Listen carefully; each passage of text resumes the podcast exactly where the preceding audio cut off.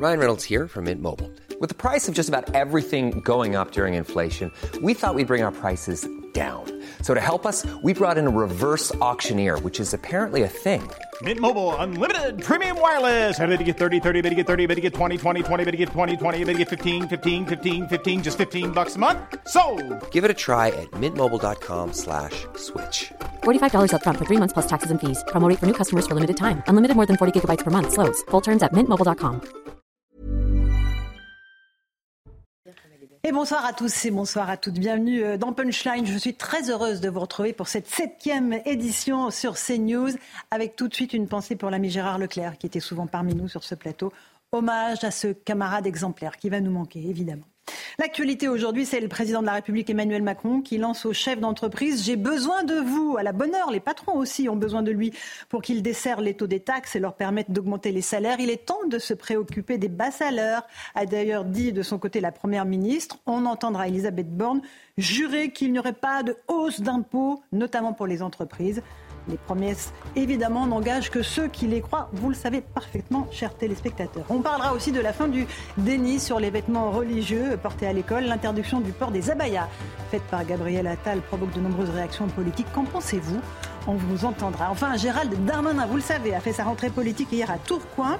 Est-ce qu'il est celui qui va représenter le mieux les classes populaires, ces petites gens qui n'arrivent pas à joindre les deux bouts? Voilà, c'est au menu de nos débats ce soir dans Punchline. Mais tout de suite, il est 17h, c'est bien ça, il est pratiquement 17h. Il est l'heure du rappel des titres de l'actualité avec Mathieu Devez. Bonsoir Mathieu. Bonsoir Laurence, bonsoir à tous. Un spectacle de désolation, ce sont les mots d'Éric Dupont-Moretti après avoir constaté les dégradations au tribunal d'Aurillac, c'est dans le Cantal. Samedi dernier, plusieurs individus se sont introduits dans le bâtiment. Du mobilier a été saccagé, des vitres de salles d'audience brisées. Les faits se sont produits en marge d'une manifestation en soutien à une festivalière interpellée pour exhibitionnisme au festival de théâtre de rue. Le ministre de la Justice évoque pas moins de 250 000 euros de dégradation. Deux mois après les émeutes qui ont touché le pays, 2700 signalements ont été reçus sur la plateforme gouvernementale Pharos. Des vidéos de pillage, d'incendie ou de dégradation repérées et dénoncées par des internautes sur cette plateforme du ministère de l'Intérieur. Ces signalements ont permis l'interpellation de 32 personnes et certaines ont déjà été condamnées à des peines de prison ou placées sous bracelet électronique. Enfin, une nouvelle étape a été franchie dans l'affaire du baiser forcé en Espagne. Le parquet a ouvert une enquête préliminaire pour agression sexuelle présumée contre Luis Rubiales. Le président de la Fédération espagnole de football a été suspendu par la FIFA de toute activité liée au football au niveau national et international. Et la joueuse Jennifer Hermoso se dit victime d'une agression, d'un acte sexiste et sans aucun consentement de sa part. Mathieu Devez pour ce rappel des titres de l'actualité. Vous revenez à 17h30 sans faute pour euh, évidemment euh, nous parler de cette actualité. La petite équipe est là. Bonsoir Louis de Ragnel. Bonsoir Laurence. Ravi de vous retrouver Moi du aussi, service très politique heureux. d'Europe 1. Vous avez fait la coupe euh, militaire. oui, mais ça va repousser, ça va Ah repousser. je, je note C'est la coupe d'été. Après, il y aura la coupe de printemps, vous allez voir. D'accord, ok, c'est bien. Il n'y a qu'avec les hommes qu'on peut faire des remarques sur la coiffure. Mais oui, mais on les accepte. Bonsoir Sabrina Medjeber, essayiste. Ravi de vous retrouver aussi sur le plateau de Punchline. Notre avocat, Pierre-Henri Bovis. Bonsoir maître. Bonsoir. Tout va bien? Tout va bien. Des affaires compliquées cet été ou pas? Ah, les- malheureusement, le crime ne prend pas de vacances, comme on dit. Ouais, très Donc, bonne on a, eu un, on a eu un été studieux. Bon, très bien. Et Eric Revel, bonsoir. Eric, qui va bien, qui a beaucoup écrit cet été, c'est ça? J'ai Oui. compris? Bon, Oui, il termine euh, un très joli roman. Bon, Ça s'appelle Le tirailleur inconnu. Et voilà, en tout cas, c'est notre septième saison. Alors voilà, c'est un chiffre, le chiffre magique, 7. Donc je suis très heureuse euh, qu'on reprenne encore une fois toute cette saison avec vous. On commence par les abayas, euh, parce qu'évidemment, c'était l'annonce choc de Gabriel Attal euh, hier soir. Il organisait d'ailleurs ce matin au ministère sa première conférence de presse de rentrée en tant que ministre de l'Éducation nationale. Il y a bien sûr le port de l'abaya, on parlera d'autres choses, parce qu'il y a aussi les nouvelles évaluations en CM1, en quatrième, les épreuves du bac qui sont un tout petit peu décalées, et puis les maths. Il remet des heures maths, vu que le niveau des Français, euh, des, élèves en, en maths s'était effondré. Mais d'abord, évidemment, l'interdiction du port des abayas à l'école. Euh, les réactions politiques n'ont évidemment pas tardé. On fait le point avec Somaya Lalou. Lors de son discours, Gabriel Attal est revenu à plusieurs reprises sur l'interdiction de la baya. Une décision saluée par le secrétaire national du syndicat national des directeurs d'établissements scolaires. Nous, il nous fallait une consigne claire, quelle qu'elle soit. Nous ne voulions pas être les arbitres de, ce, de ce point particulier qui est un point national qui attaque les valeurs de la République. Du côté des enseignants, le ton est plus au scepticisme, comme l'explique Sophie Vénétité, secrétaire générale du SNES FSU. Ce n'est pas le principal problème de la rentrée.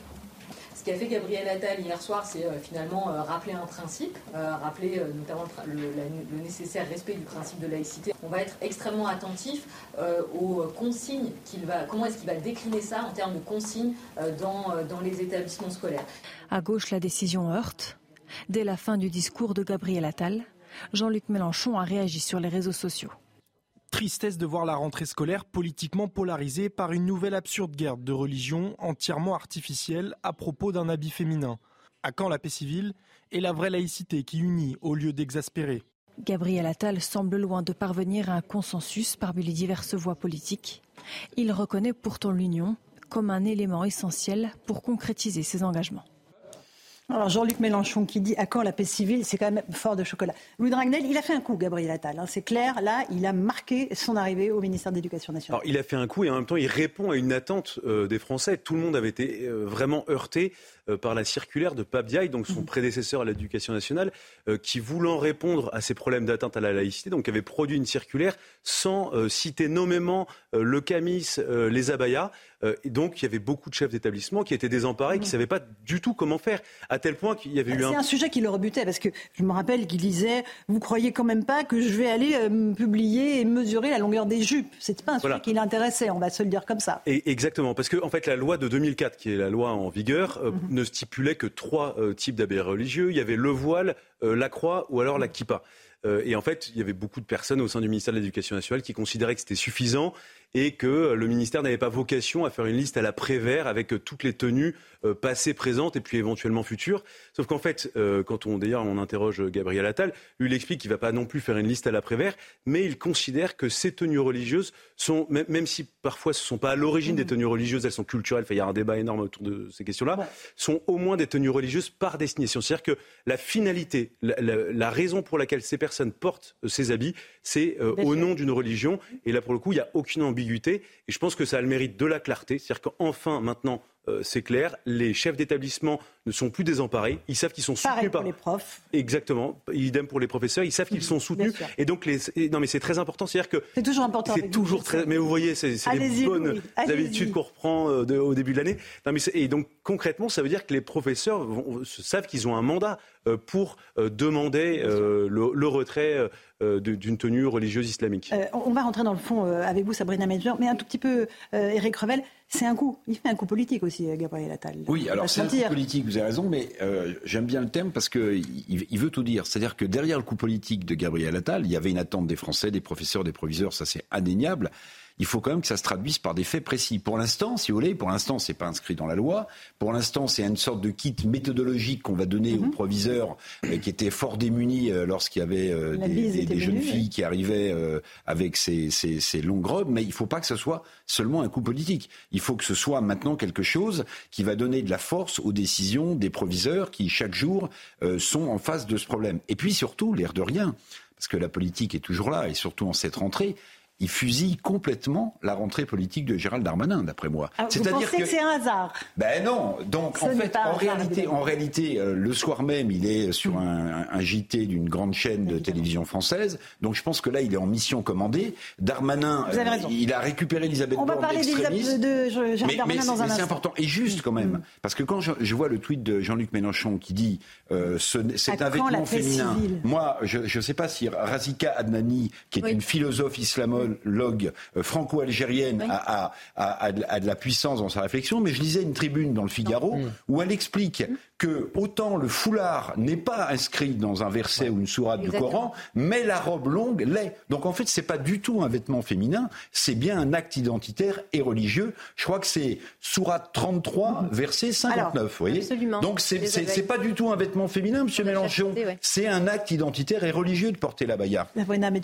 Alors effectivement, euh, moi, je salue cette position que je trouve très courageuse parce qu'elle met fin précisément euh, à tous ces mouvements identitaro-religieux que l'on connaît dans l'école publique depuis même 1989 avec, euh, souvenez-vous, l'affaire des foulards de Creil. Donc moi, je suis ravie, je trouve ça euh, très encourageant, effectivement, parce que, comme disait Louis, c'est un mandat maintenant. Les, les directeurs d'établissement et les professeurs ont le sein blanc du ministre de l'Éducation nationale qu'il n'avait pas puisque M. Papendiaï... Le blanc Le pardon.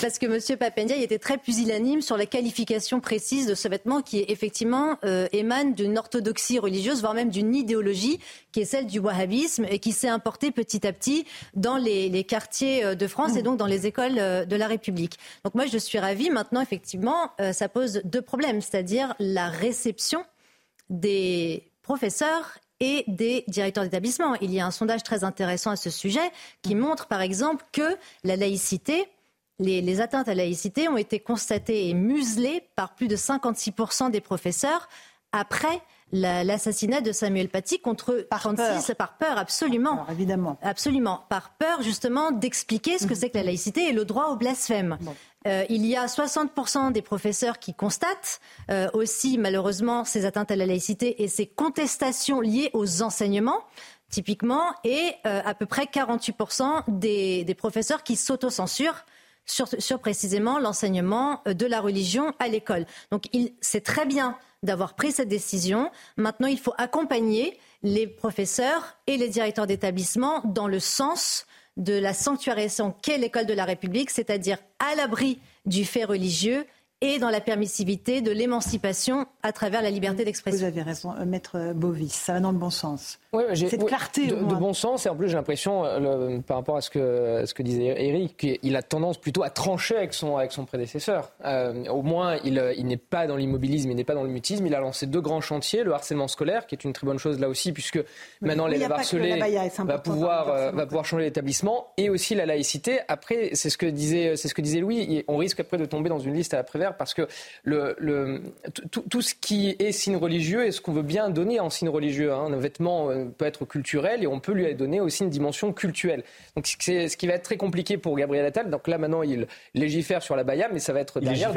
Enfin, légifère. Non, non. Il a, a, priori, il n'y aura pas de loi. exactement. une circulaire. Mais derrière, du coup, il va pouvoir prendre aussi peut-être une autre circulaire sur d'autres vêtements qui auront du coup peut-être des dimensions. en fait, comme ce sont considérés comme des tenues religieuses par destination, ça mhm. évite euh, la, nécessité d'établir une liste euh, justement exhaustive avec chaque tenue, euh, le bonnet, les gants. Non, parce qu'il y a aussi la, question des gants. Par exemple, il y a, des femmes qui viennent ganter.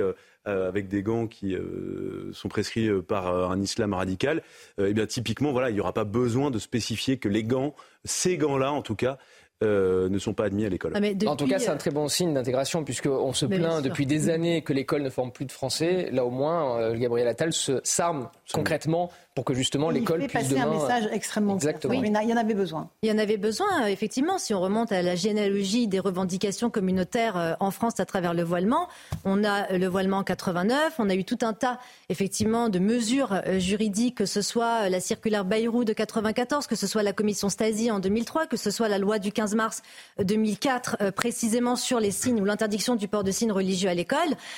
évidemment qu'il y a une, on, le voit dans la société, on le perçoit. Il y a des articles du Figaro qui parle même, si on peut élargir finalement le champ, le champ du port du voilement en France, il y a deux études très sérieuses de l'INED et de l'INSEE qui ont établi un diagnostic entre 2008 et 2009, puis entre 2019 et 2020, et qui établissent un chiffre de, de, de plus de 55% de femmes qui portent le voile en France, et de 48% de femmes entre 18 et 49 ans. Donc vous voyez, c'est pas simplement un problème qui est lié à l'école de la République, c'est un problème beaucoup plus large de retraditionnalisation des, des mœurs que vous tirez de l'ensemble de la population française. Absolument, absolument. Aujourd'hui, vous dites qu'il y a une moitié de femmes qui sont absolument, dans notre pays. Absolument, cher Laurent, c'est une étude de l'INED et l'INSEE que vous retrouverez dans un article du Figaro du 30 mars 2023 qui précise ces chiffres. Donc c'est pas. Alors effectivement, l'école, c'est une très bonne chose puisqu'elle n'a pas vocation à exhiber les idéologies, à les revendiquer, mais euh, euh, il y a aussi ce problème euh, du port du voilement. Et je rappelle également que j'espère que cette mesure va encourager les parents parce qu'il ne faut pas négliger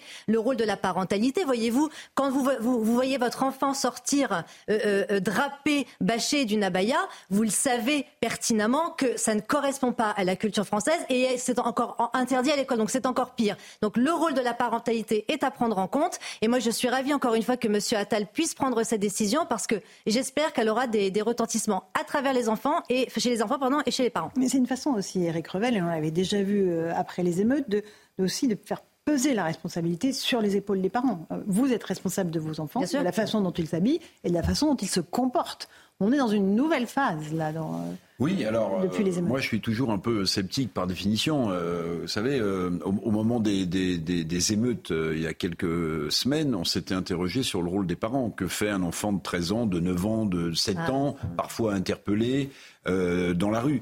Donc je me dis si ces parents, parfois en déshérence sociale, sont pas capables de retenir leurs gamins chez eux pour éviter qu'ils aillent casser des magasins, j'ai quelques doutes à imaginer qu'ils puissent facilement leur demander de ne pas porter euh, une abaya à l'école ou, un camis pour les mmh. garçons. J'ai du mal mais à croire. Là, la je me trompe d'accord avec vous. mais, mais, là, ce qui est positif, c'est que l'école, grâce à Gabriel Attal, mmh. va aider les parents ah, pour le coup, si, si, ils sont dans cette idée-là, parce qu'il y a des parents qui, sans doute, euh, incitent leurs enfants à porter la baïa. Mais, mais moi, moi je, je, vois ça pour le coup d'un bon oeil. Ensuite, la difficulté, on le verra, ça va être la mise en application bah, demain soir. Voilà. C'est ce que je vous disais. Pour l'instant, c'est une sorte de kit méthodologique. Il fait un coup politique, Gabriel. Et que fait-on, par exemple Ce qu'on va voir, c'est des actes précis. Comment il va au-delà de la. Donc ça, ce sera expliqué demain, demain soir. Mais ça, il faut qu'il le dise absolument clairement, parce que sinon, les proviseurs seront encore une fois face à eux-mêmes, euh, face à à l'explosion, vous vous en souvenez, pendant les vacances, on a vu des, chiffres, puisque M. Papendai ne voulait pas les regarder, où il y a eu une explosion des signalements. 404 euh, signalements en juin, voilà. contre 244 en mai, et simplement pour l'année 2022-2023, 4710 atteintes à la laïcité c'est un peu plus de fois deux par rapport à l'année dernière. Donc c'est aussi devant cette explosion des, signalements que le nouveau ministre de l'Éducation nationale a réagi. Moi, je ne fais pas de procès d'intention. Je dis simplement, au-delà du coup politique, et encore une fois, je trouve euh, qu'il y, a du raffinement dans tout ça, parce que je trouve qu'il grille la rentrée politique de Darmanin, qui pourtant euh,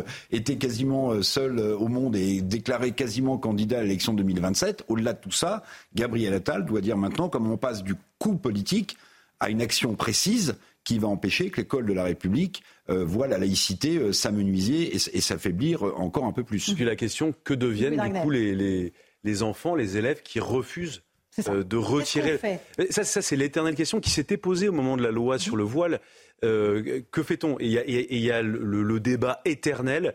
Est-ce qu'il vaut mieux expulser, exclure de son établissement euh, une élève, parce que c'est essentiel, plutôt des femmes. Il euh, y, a, moins d'hommes qui portent le camis, que de femmes qui portent la baya. Euh, est-ce qu'il vaut mieux les expulser et donc les déscolariser Voilà, il y, a, des gens qui défendent cette idée et qui, qui considèrent que c'est du coup une mauvaise idée de les exclure des établissements et d'autres qui disent bah non, il faut envoyer un signal. Euh, quand on est en France, il, est, enfin, il est nécessaire, il est urgent mm. d'expliquer ce que doit être l'école publique, euh, comment est-ce qu'on se comporte en France, euh, quelle est la coutume dans notre pays. on a beaucoup parlé de la Baïa. Il y a d'autres annonces qui ont été faites par Gabriel Attal ce matin. Je le disais, nouvelles évaluations en CM2 et en 4e. Les épreuves du bac qui étaient quasiment au mois de mars, qui vont repasser en juin. Enfin, on a l'impression qu'on refait le B à bas euh, Louis de Ragnel. Des eh heures de mieux. en plus, une heure et demie de maths en total. Le classement des bah Français en maths. Et Mais refaire le, refaire le BABA, moi, ça me va très très bien, Laurence.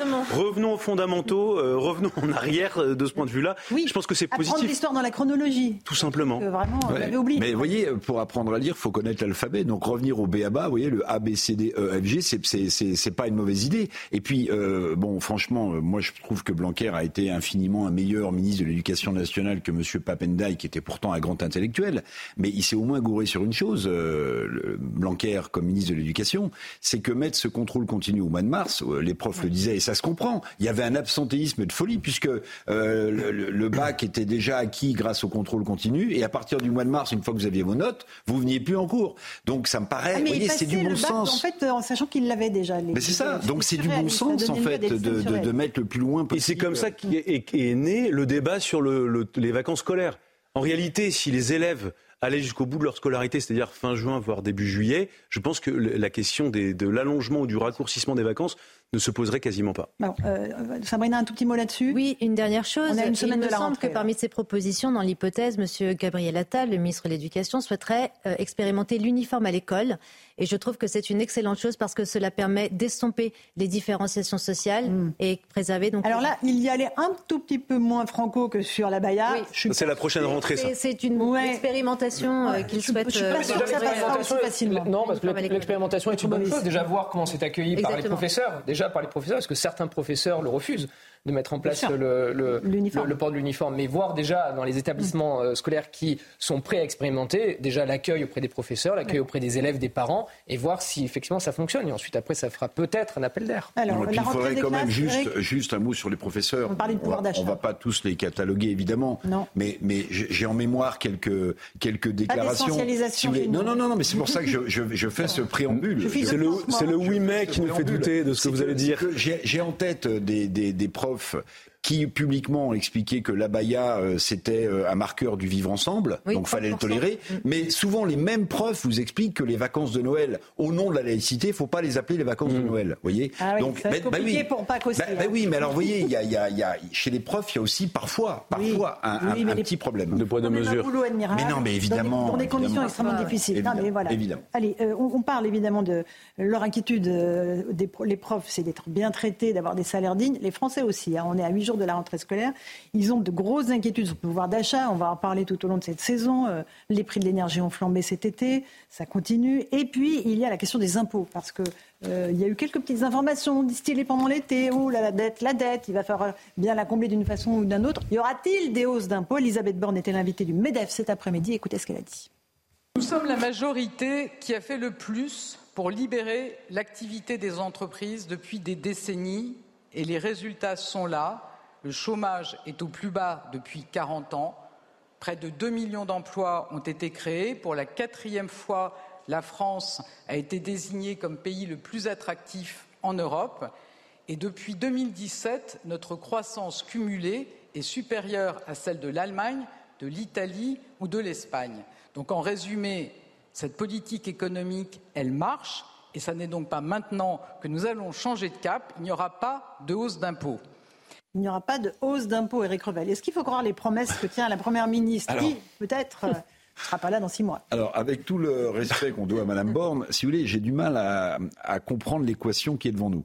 C'est-à-dire qu'on a 3 000 milliards d'euros de dette, on a un déficit qui ne cesse de se creuser, on a des taux d'intérêt qui font mm. exploser ce qu'on appelle le service de la dette. On a euh, Bruno Le Maire, ministre des Finances, qui a expliqué que certes, on allait faire euh, des réductions de 12 à 15 milliards, on ne sait pas trop comment.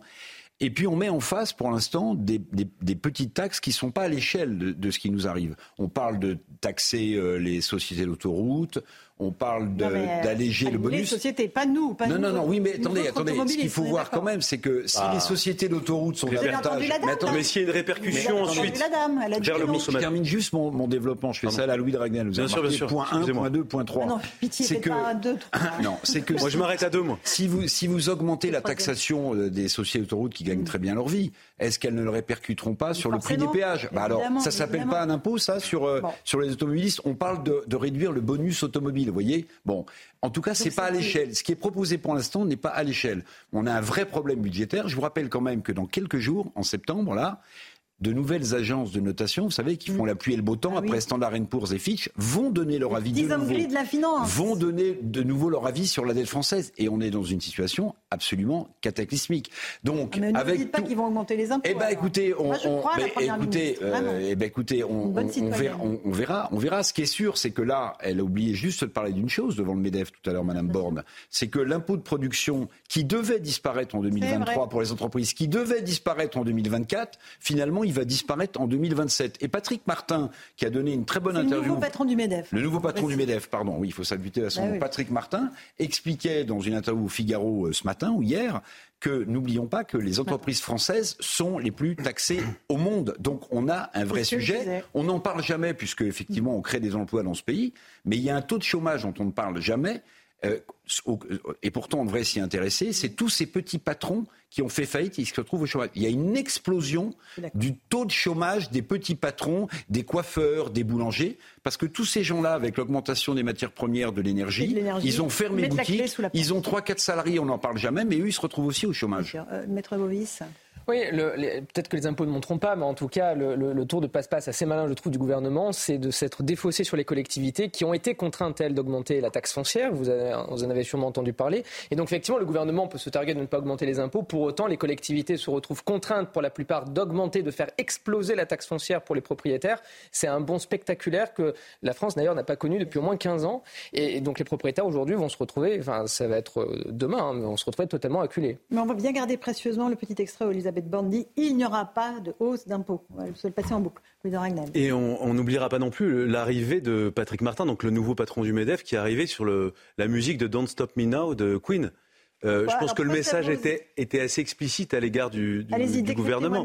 bah non, mais euh, vous avez compris les paroles, non Don't Stop Me Now. Stop now. Alors expliquez. Bah, non mais et il explique d'ailleurs, il dit, il, quoi il ne m'arrêtez pas maintenant. Il, ne m'arrêtez pas maintenant. Et, le président leur a dit, j'ai besoin de vous. Et il dit à Elisabeth Borne, il oh. dit, il dit au gouvernement qui est en face de lui, j'ai choisi cette musique à dessein parce que maintenant il faut agir euh, et il demande des choses au gouvernement. Donc on, on sent. le gouvernement lui dit, on a besoin de vous. Et, enfin, on a besoin de vous, oui. oui c'est sûr que le gouvernement a, a besoin de des entreprises. Euh, non, mais si euh, effectivement euh, il y, a des augmentations d'impôts un peu déguisées visant les entreprises, évidemment que les entreprises seront mises à contribution.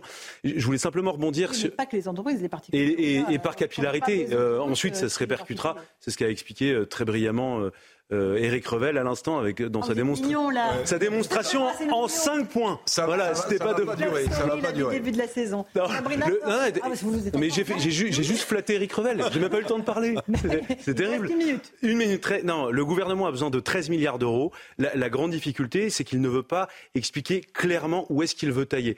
Euh, quand vous regardez les dépenses publiques, 1000 euros de pour 1000 euros de dépenses publiques, vous en avez 570 qui partent uniquement pour le, les aides sociales et les pensions de retraite. Le problème, c'est que le gouvernement est traumatisé euh, par euh, ce qui s'est passé au début du quinquennat, au moment où il a essayé de grappiller 2-3 euros pour les APL. Vous vous souvenez de cet ah, épisode-là 5, euh, pardon, 5 euros. Et ça, ça a suscité un tollé. Le gouvernement a été obligé de reculer.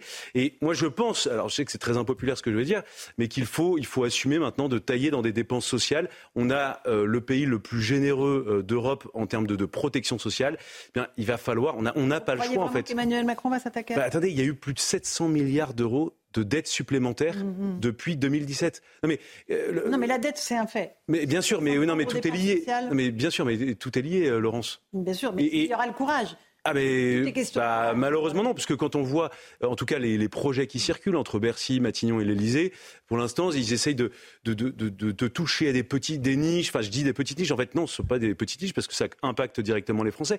Ils, ils, essayent de faire en sorte que ça fasse le moins mal possible. Le problème, c'est qu'à vouloir satisfaire tout le monde, ils risquent de satisfaire assez peu de monde. Allez, une petite pause. On se retrouve dans un instant. Je passerai la parole. Sabrina Medjeber. On parlera de la rentrée de Gérald Darmanin. C'était hier à Tourcoing.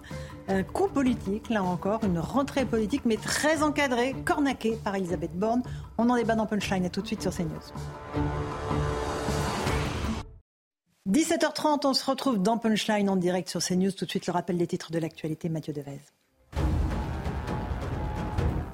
Il n'y aura pas de hausse d'impôts, c'est la promesse faite par Elisabeth Borne devant l'université d'été du MEDEF. Selon la Première ministre, si certains craignent que les entreprises soient davantage taxées, il n'en est pas question. Elisabeth Borne a voulu rassurer les patrons en défendant les baisses d'impôts et de charges pour les entreprises. Le trafic dans les aéroports français pourrait être perturbé le vendredi 15 septembre. Le syndicat majoritaire des contrôleurs aériens a en effet déposé un préavis de grève nationale. Il réclame des revalorisations salariales pour notamment compenser l'inflation. Une mobilisation programmée un mois avant celle prévue par l'intersyndicale le 13 octobre prochain. Enfin, l'Union européenne doit être prête à intégrer de nouveaux membres d'ici 2030. Le président du Conseil européen Charles Michel l'affirme. Si nous voulons être crédibles, nous devons parler de calendrier. Sept pays sont candidats à l'adhésion, l'Ukraine, la Moldavie et cinq pays des Balkans occidentaux. Merci beaucoup Mathieu Devez pour ce rappel des titres de l'actualité. 17h31 en direct euh, dans Punchline sur CNews, toujours avec Louis de Ragnel, avec nos invités. On a été rejoint par Maud Bréjon, bonsoir, député Renaissance des Hauts-de-Seine, et par Jérôme Sainte-Marie, bonsoir, analyste euh, politique et sondeur. On va parler de Gérald Darmanin, vous êtes l'une de ses proches, Maud Bréjon. Il a fait sa rentrée politique hier euh, sur le thème des classes populaires à Tourcoing, dans son fief électoral du Nord en réunissant ses soutiens, environ 700 personnes, des ministres, des parlementaires, pas seulement de la majorité, il y avait des parlementaires LR. On va voir avec vous euh, euh, quel intérêt il a, parce qu'il veut représenter, il veut être la boussole populaire du gouvernement. C'est très intéressant parce que c'est exactement la cible du Rassemblement national. Mais d'abord, on va l'écouter, parce que justement, euh, dans ses premiers mots, il a parlé de Marine Le Pen. Il ne veut pas que Marine Le Pen s'empare du pouvoir. Écoutez-le. On ne peut pas laisser évidemment euh, Madame Le Pen aller irrémédiablement au pouvoir euh, si jamais nous, ne sommes pas plus motivés, je crois, euh, à défendre le bilan du président et à être à portée d'engueulade, comme on dit quand on est un élu ancrée dans un territoire. C'est vraiment l'obsession numéro un. Euh, et, c'est le fait, euh, c'est acté quasiment le fait que Marine Le Pen est la mieux placée pour 2027. Vous savez, Gérald Darmanin, il a fait euh, toute sa carrière politique dans un territoire qui est le département du Nord, qui est la région des Hauts-de-France, où le Rassemblement national fait historiquement et de plus en plus des scores qui sont très importants. ça fait des années qu'il est allé combattre le Rassemblement national de Marine Le Pen, le Front national hier, dans, dans, ces villes-là, à Tourcoing, où il l'a fait reculer dans sa circonscription. et donc, il mesure, je crois, à la fois euh, cette montée en puissance mhm. euh, du Rassemblement national, il n'y a qu'à regarder les chiffres, et en même temps euh, les attentes extrêmement importantes de toute une classe de Français qui gagnent moins de 2000 balles par mois, et à qui, objectivement, on le sait, on a du mal à répondre. Et c'est pas une attaque faite à tel ou tel parti. on voit bien que depuis des années, il y a toute une classe populaire et moyenne qui s'est éloignée des partis traditionnels. Et j'ai un peu de mal à comprendre comment est-ce qu'on pourrait nous reprocher de réfléchir à comment est-ce que finalement on s'occupe un petit peu mieux d'eux. C'est peut-être pas vraiment ça qu'on vous reproche. C'est plutôt d'avoir des ambitions pour 2027. Mais c'est vous qui le dites. C'est un autre sujet. Bah, euh, un petit peu entre les lignes quand même de ce qu'a dit le ministre de l'Intérieur. Un tout petit mot sur les classes populaires parce que c'est vraiment ça qui m'intéresse. Ces gens évidemment que, comme vous dites, qui gagnent moins de 2000 euros, qui n'arrivent pas à joindre les deux bouts, Jérôme Sainte-Marie, c'est le cœur de cible de l'électorat de Marine Le Pen. Hein. Oui, absolument. Marine Le Pen a réalisé au second tour 67% euh, du vote chez les ouvriers qui sont allés voter, 57% chez les employés. De manière générale, plus on gagne bien sa vie, plus on a voté Macron, moins on gagne bien sa vie, euh, moins plus on votait pour Marine Le Pen. Marine Le Pen, ce n'est pas forcément d'ailleurs les plus pauvres, ce sont surtout les actifs et qui, comme vous l'avez dit, n'arrivent pas à s'en sortir. C'est-à-dire ce qui a été le noyau dur du mouvement des Gilets jaunes. Et cela, ont un rapport euh, de défiance, parfois même de détestation par rapport à Emmanuel Macron et à son équipe en dehors peut-être même de la politique qui est menée, parce que tout simplement ce qu'il représente. Il y a un problème d'identification. De fait, les macronistes sont identifiés par l'opinion publique à la France qui va bien, à celle qui profite de la mondialisation, beaucoup plus qu'à la défense de l'intérêt général. Et Marine Le Pen, elle, elle est associée à la France populaire, la France qui travaille, la France bah, qui se lève tôt J'ai essayé de l'écrire dans deux, trois bouquins, mhm. effectivement, mais ça apparaît de plus en plus évident qu'il y a un quasi-vote de classe qui s'est créé en faveur de Marine Le Pen. Il y a un rapport presque d'affection, au-delà même de ce qui est proposé. Marine Le Pen, effectivement, répond aux attentes, et là on va revenir à M. Darmanin, répond aux attentes des classes populaires à la fois par son discours social, par exemple son opposition à la réforme des retraites, mais également à leurs attentes culturelles et leurs attentes sécuritaires. Ça, la gauche ne sait pas le faire. Peut-être Maud Boson voulait répondre là-dessus, euh, sur le programme de Marine Le Pen. Ce qui est certain, c'est qu'elle prolifère euh, sur les problèmes des Français. Euh, je voudrais quand même dire que depuis six ans, rappeler qu'il y a des choses qui ont été faites pour ce, voilà, qui sont issues des classes populaires et des classes moyennes, et que la première, c'est quand même la question de l'emploi. parce que historiquement, le grand drame des classes populaires, c'était le chômage. Hein. et le fait d'avoir réussi à recréer de l'emploi, à avoir des secteurs, typiquement c'est le cas des Hauts-de-France et du département du Nord, où on a des entreprises, on a de l'industrie qui est revenue avec des métiers à tout niveau de qualification, qui sont globalement bien rémunérés, c'est probablement une des meilleures réponses à apporter à tous ces gens. Ok, qui veut prendre la parole? Louis Ragnal, je voudrais qu'on parle de la loyauté vis-à-vis d'Emmanuel Macron, qui est mise en question. Ouais, je trouve que le, le, sujet politique, en tout cas, c'est celui-ci. Alors évidemment. populaire. Euh, non, le, la, cible électorale. Non, mais c'est tout ça, c'est et là, c'est du marketing électoral, objectivement. Alors oui, on entend les intentions des uns et des autres, parce qu'ils cherchent à, à, capter un électorat. Euh, évidemment, euh, enfin, tous les hommes politiques, toutes les personnalités politiques sont dans cette logique-là, avec parfois énormément de sincérité, parfois un peu moins. Chacun peut, peut, en juger par lui-même. non, simplement, s'agissant de Gérald Darmanin, il se met dans une situation qui est pas si simple que ça. il part quatre ans en avance, c'est très. La prochaine présidentielle est quand même dans. Il s'est pas déclaré candidat, Louis. Non, mais euh, je pense que dans tous les récits, tous les récits qu'on fera dans deux, trois ans euh, de la campagne présidentielle, ce qui s'est passé à Tourcoing euh, hier marquera les esprits vraiment, et, ça il y aura un avant et un après, mhm. puisque c'est le premier ministre, en tout cas, de ce gouvernement, qui fait un pas très explicite en expliquant entre les lignes qu'il se prépare pour 2027. Mais après, il y a des risques parce qu'en fait, il envoie un signal qui, qui, est un signal d'inquiétude pour Emmanuel Macron. Emmanuel Macron a, en souvenir euh, deux éléments. Un, ce que Nicolas Sarkozy a fait à Jacques Chirac quand il s'est émancipé de Jacques Chirac, mhm. et deuxièmement, ce que lui-même, Emmanuel Macron, a, fait, à François Hollande, et il n'a envie de terminer ni comme l'un, ni comme l'autre. et, il lui reste beaucoup de temps. C'est pour ça qu'on a vu d'ailleurs un certain nombre de proches, euh, ou moins proches d'ailleurs d'Emmanuel Macron, euh, qui tournaient un peu en dérision ce qu'a fait Gérald Darmanin et qui essayaient de le comparer à Arnaud Montebourg, qui lui aussi avait tenté euh, de, de, s'émanciper du gouvernement. du redressement productif. Absolument. Mais le lendemain, il était viré. Bah, Sauf que Gérald Darmanin, lui, a prononcé un ah bah, discours beaucoup plus habile, puisque dès lors, dès lors que Elisabeth Borne s'est invitée à son rassemblement, euh, immédiatement, évidemment, il a vanté l'action du gouvernement et expliqué que le gouvernement avait fait beaucoup pour les classes populaires, euh, mais qu'il fallait mieux l'expliquer, qu'il fallait faire davantage. Écoutons Gérald Darmanin, justement, sur cette question de la loyauté envers le président de la République. écoutez les mots qu'il a employés hier. Je suis loyal au président de la République euh, depuis euh, le premier jour. J'ai adhéré au parti euh, qu'il a fondé, j'ai rejoint son gouvernement. Je, pense que c'est une énorme chance pour la France de l'avoir et d'être réélu. J'apprends tous les jours auprès de lui et il sait qu'il pourra toujours compter sur moi en, toutes circonstances. Je pense qu'il ne faut pas personnaliser les choses. Je pose avec mes amis et, je pense que c'est important de le dire, des questions, notamment sur le salaire euh, des ouvriers et des employés, sur les femmes seules qui élèvent euh, des enfants, sur euh, finalement l'intervention sociale de l'État, je pense qu'il faut pouvoir répondre à cette question. Alors, là-dessus, Jérôme Sainte-Marie. Oui, il y a un côté... Il est loyal au président ou pas?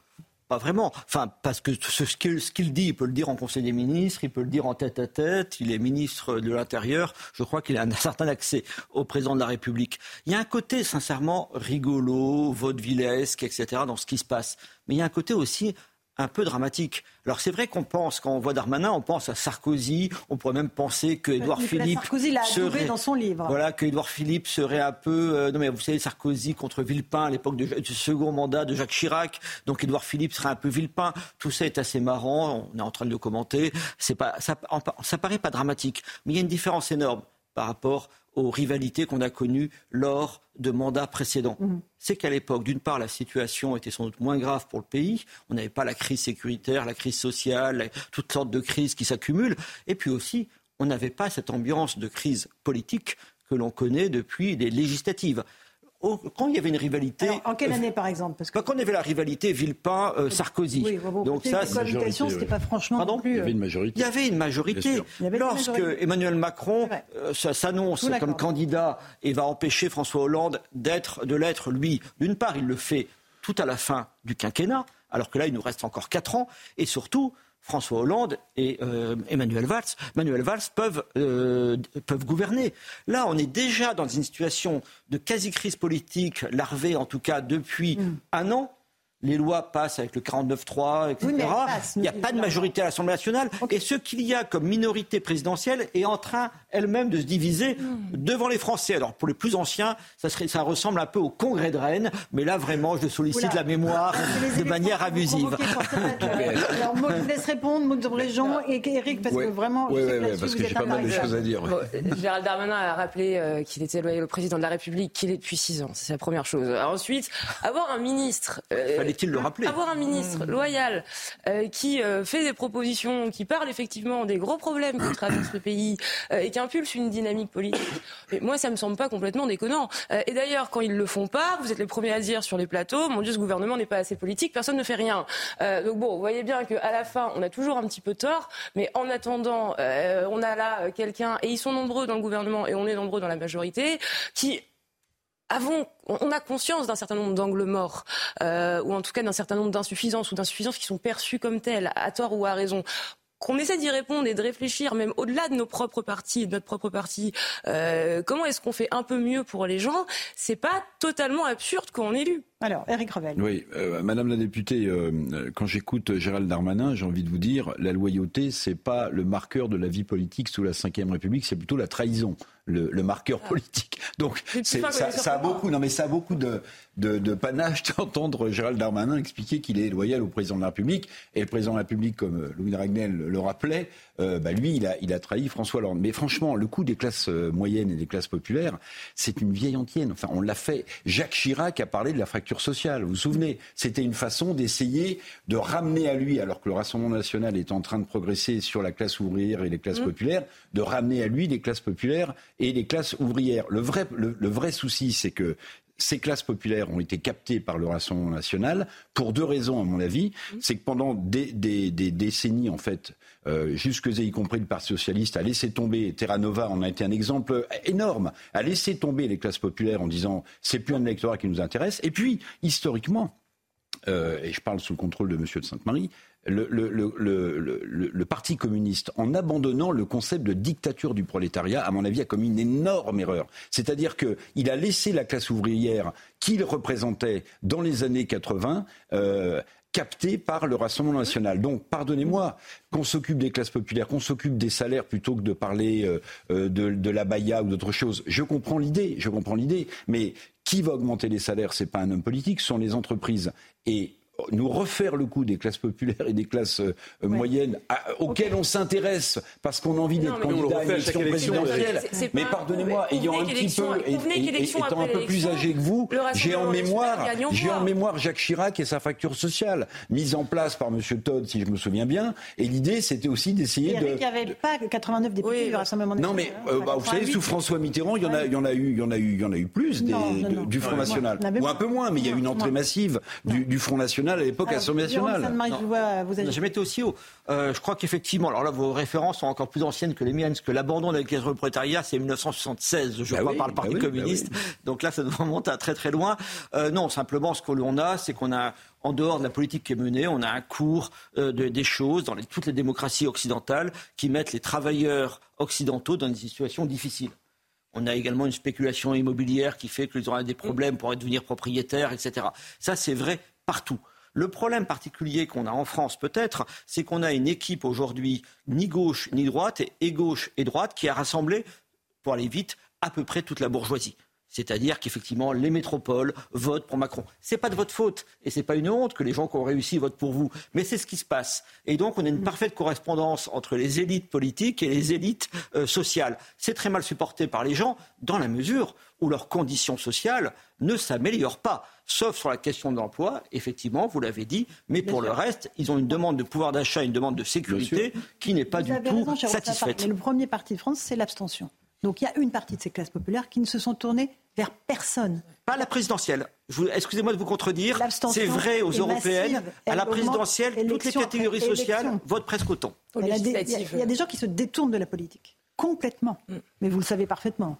Ils y reviennent, vous savez, ils y reviennent même parfois dans la rue, parce que euh, l'argument de Darmanin, c'est quoi, me semble-t-il? C'est de dire, et il se situe par rapport à des gens comme M. Attal, par exemple ou par monsieur, monsieur le maire. Il dit, vous savez, on représente les catégories supérieures, les gens euh, se défient de nous aussi un petit peu à cause de cela. Si vous choisissez des champions qui ressemblent trop à notre électorat, ça devient dangereux, parce que ça devient trop lisible.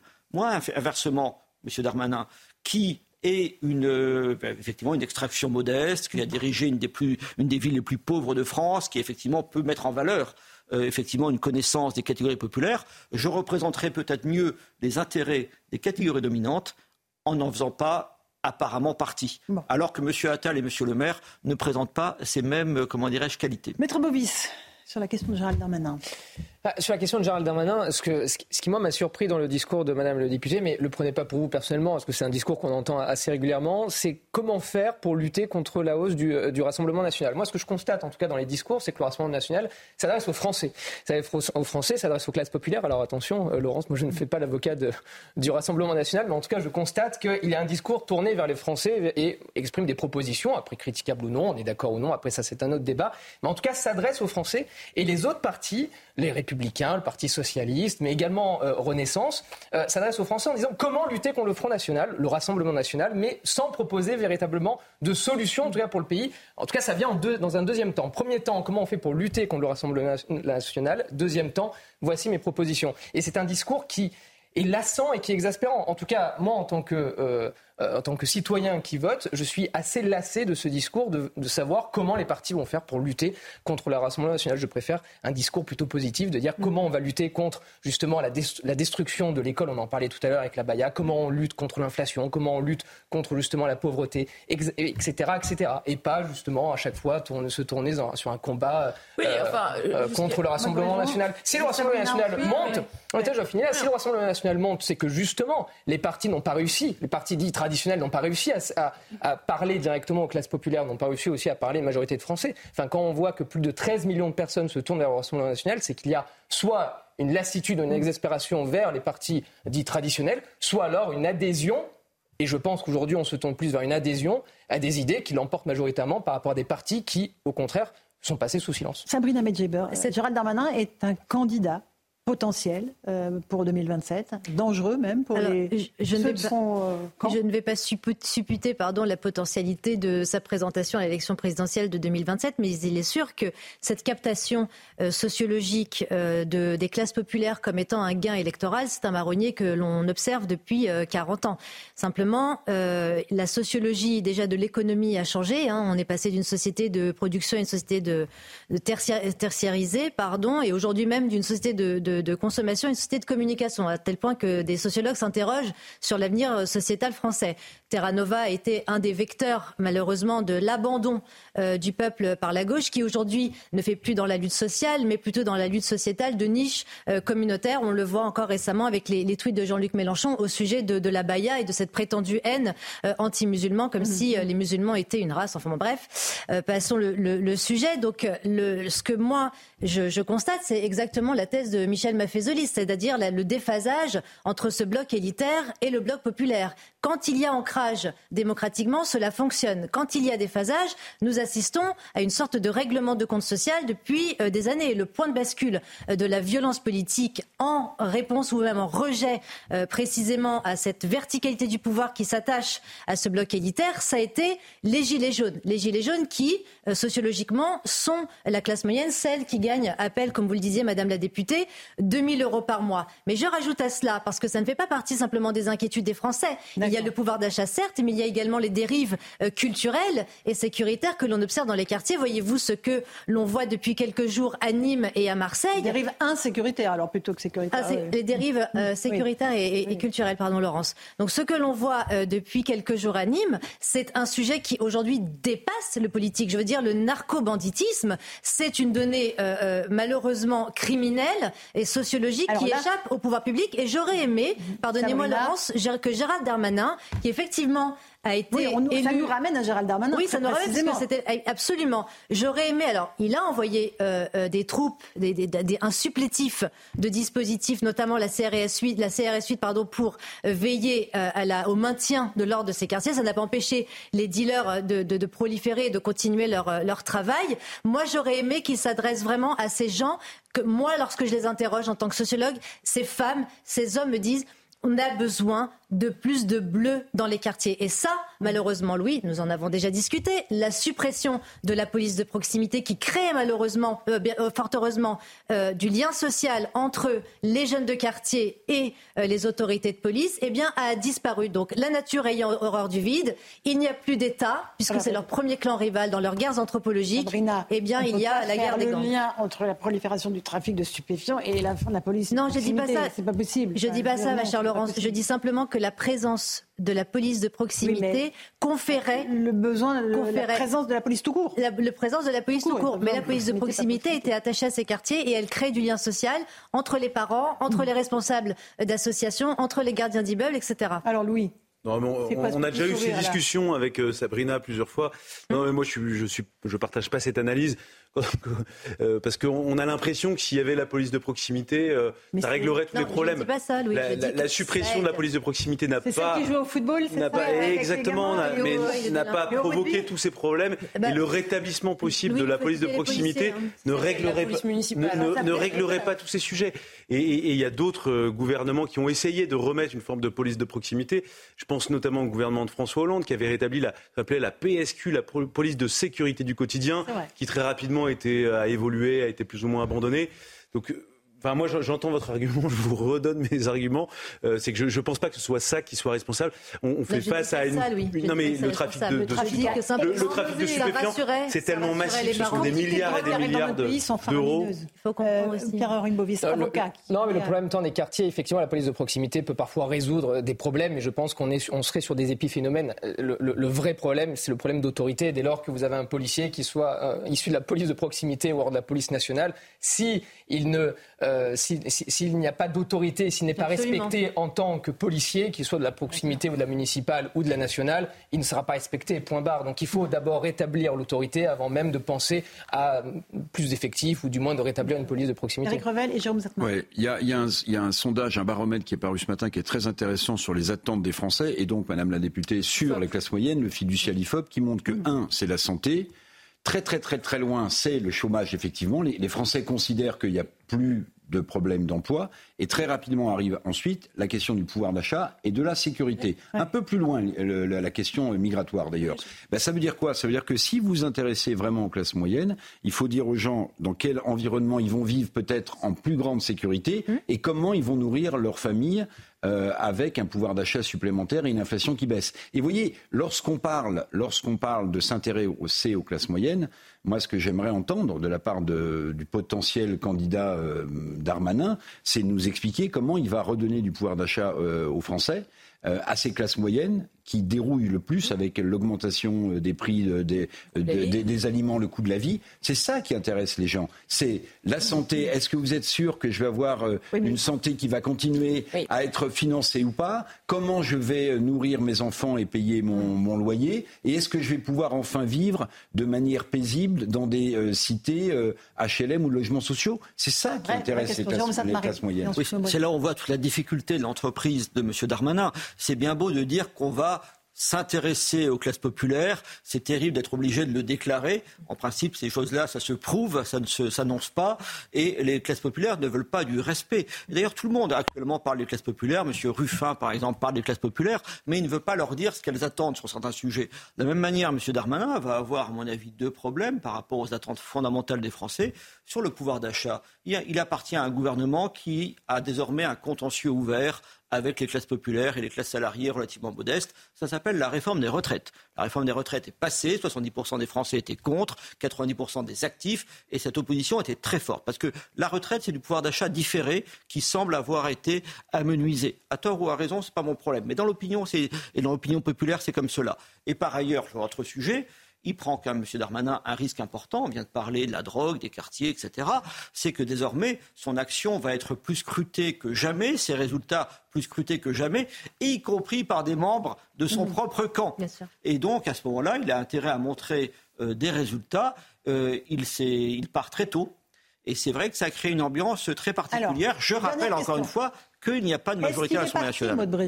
Il l'a fait, il, a pas, il est candidat ou pas C'est exactement ça que je voulais vous répondre. L'enjeu, c'est pas 2027 aujourd'hui, et c'est comme ça qu'on l'a abordé hier. C'est pas 2027 en tant que date. C'est qu'est-ce qu'on fait d'ici à 2027 pour pas se prendre le mur du vote Rassemblement national?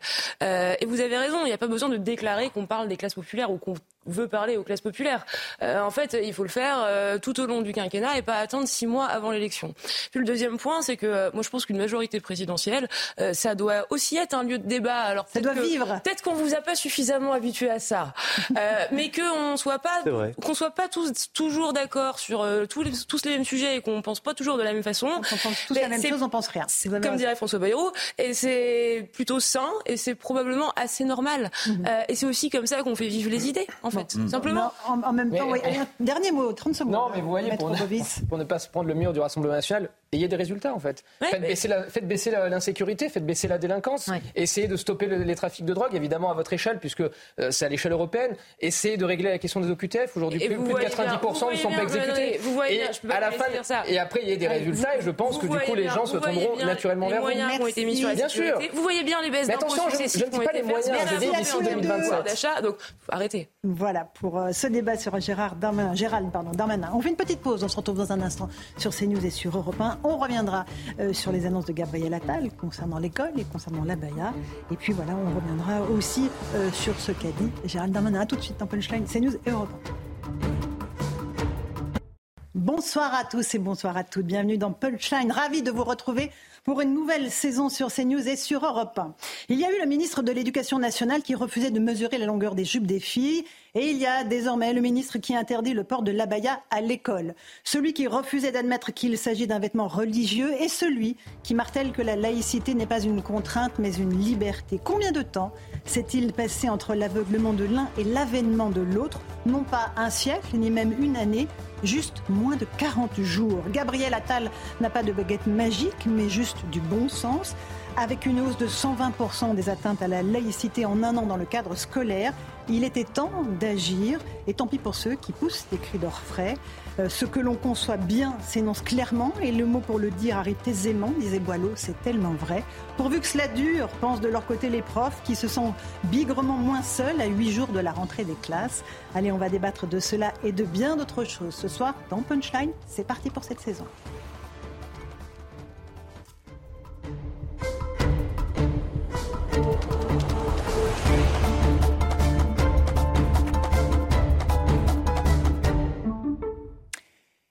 Il est 18h, bienvenue si vous nous rejoignez à l'instant sur Europe 1 et sur CNews. Les grands titres de l'actualité, c'est Donald Trump qui sera jugé à partir de mars 2024 à Washington pour ses actions lors de l'élection de 2020. Il s'agit de tentatives d'inverser à l'époque le résultat de l'élection présidentielle. Ce sera le troisième procès du candidat à la primaire républicaine. Un spectacle de désolation. Ce sont les mots d'Éric Dupont-Moretti après avoir constaté les dégradations au tribunal d'Aurillac dans le Cantal. Samedi dernier, des individus se sont introduits dans le bâtiment. Du mobilier a été saccagé. Au moins 250 000 euros de dégradation. Les faits se sont produits en marge d'une manifestation en soutien à une festivalière interpellée pour exhibitionnisme au Festival de théâtre de rue. Deux mois après les émeutes qui ont touché le pays, 2700 signalements ont été reçus sur la plateforme gouvernementale Pharos. Des vidéos de pillage, d'incendie ou de dégradation repérées et dénoncées par des internautes sur cette plateforme mise en place par le ministère de l'Intérieur. Ils ont permis l'interpellation de 32 personnes. Certaines ont déjà été condamnées à des peines de prison ou placées sous bracelet électronique. Enfin, j'ai besoin de vous. C'est ce que lance Emmanuel Macron au patronat. Le message préenregistré diffusé en ouverture du grand rendez-vous de rentrée du MEDEF. Le président de la République euh, voulait adresser ce message d'unité pour gagner, dit-il, la bataille de l'emploi et de la croissance. Une intervention d'Emmanuel Macron qui s'inscrit sur fond d'inquiétude des patrons concernant la politique fiscale du gouvernement vis-à-vis des entreprises. Voilà, il est 18h02 On se retrouve en direct dans Punchline avec nos débatteurs. Je suis ravie de retrouver Louis de Ragnel, chef du service politique d'Europe 1. Bonsoir Louis. Bonsoir Laurence. Bienvenue sur le plateau. Le commissaire David Lebar, c'est fidèle Bonsoir. Bonsoir commissaire, secrétaire général du syndicat des commissaires de la police nationale. Maître Henri, euh, Pierre-Henri Bovis, qui est avocat. Bonsoir. Bonsoir. Et Eric Revel, euh, qui est journaliste. Bonsoir à tous les quatre. On va parler euh, d'abord de, de l'abaya avant de parler de sécurité avec vous, euh, David Lebars. Euh, c'était le baptême du feu pour Gabriel Attal. Aujourd'hui, le nouveau ministre de l'Éducation nationale s'est exprimé longuement depuis son ministère. Il a évidemment parlé de l'abaya, l'interdiction de l'abaya, désormais dès la semaine prochaine, et puis d'autres choses. On fait le point avec nos invités et surtout en écoutant Gabriel Attal. Autre devoir de notre école, celui de faire respecter les principes les plus élémentaires de notre République. Je pense évidemment à la laïcité. Car la laïcité, c'est un devoir pour tous et c'est un droit pour chacun. Notre école est testée continuellement, nous le savons. Ces derniers mois, nous le savons, les atteintes à la laïcité se sont considérablement accrues avec notamment le port de tenues religieuses comme les abayas ou les camis qui ont fait leur apparition et se sont installés parfois dans certains établissements. La fermeté de la réponse de l'école est mise à l'épreuve par ces nouveaux phénomènes, face parfois aux coups de boutoir, aux attaques, aux tentatives de déstabilisation. Nous devons faire bloc et nous allons faire bloc. Faire bloc, c'est être clair. Et j'ai eu l'occasion de le dire, la baya n'a pas sa place dans nos écoles, pas plus que des signes religieux. Voilà la clarté du propos de Gabriel Attal. Qu'en pensez-vous? Nous vous avons posé la question. Écoutez. Bah, c'est une question de respect. Euh, on doit inclure tout le monde et pas, et pas faire la discrimination, etc. Euh, à l'école, dans la rue, je voyais souvent des bonnes sœurs avec leurs leur cornettes et tout ça, donc ça existait ce genre de choses. Bon, pas à l'école, hein, il n'y a pas de signe à l'école, mais non, non, je vous dis, c'est euh, un vrai débat. Un vrai débat, il faut se poser, il faut discuter, puis effectivement, mais un avis tranché comme ça, c'est pas évident. Bah, je pense que la logique l'emporte quand même. La logique, c'est de supprimer tout ce qui est ostentatoire. Je pense que ça l'est pas mal. Et euh, il y en a déjà beaucoup dans la rue. À l'école, normalement, c'est effectivement une zone euh, libre, laïque. Et non seulement je trouve que c'est bien, mais il était temps. Pour moi, en termes de montrer des signes religieux, pour moi, il n'y a aucun problème. Et surtout que c'est ce que j'aimais dans cette ville qui euh, voilà, montrait ça dans le métro, dans la rue, multiculturel. Et pour moi, c'est comme ça qu'on résout les problèmes plutôt que d'interdire. Euh. Voilà, il y a vraiment des avis très très contrastés dans ce qu'on vient d'entendre, Louis de Ragnel. Gabriel Attal, c'est ce qu'il fait hein, quand il annonce l'interdiction du port de la Baïa dès la semaine prochaine. Absolument. Alors il y a vraiment deux volets. Il y a l'aspect vraiment purement politique. Euh, il y avait une attente très forte depuis le flottement, voire les errements de Pape Diaye, euh, qui était quand même fortement contesté à la fois par les enseignants, les chefs d'établissement, mais aussi par un grand nombre de Français qui ne comprenaient pas, voire qui n'appréciaient pas son action. Donc ça, c'est vraiment la dimension politique. Et puis ensuite, il y a la dimension d'essayer de, de, régler un problème, de faire face à un problème.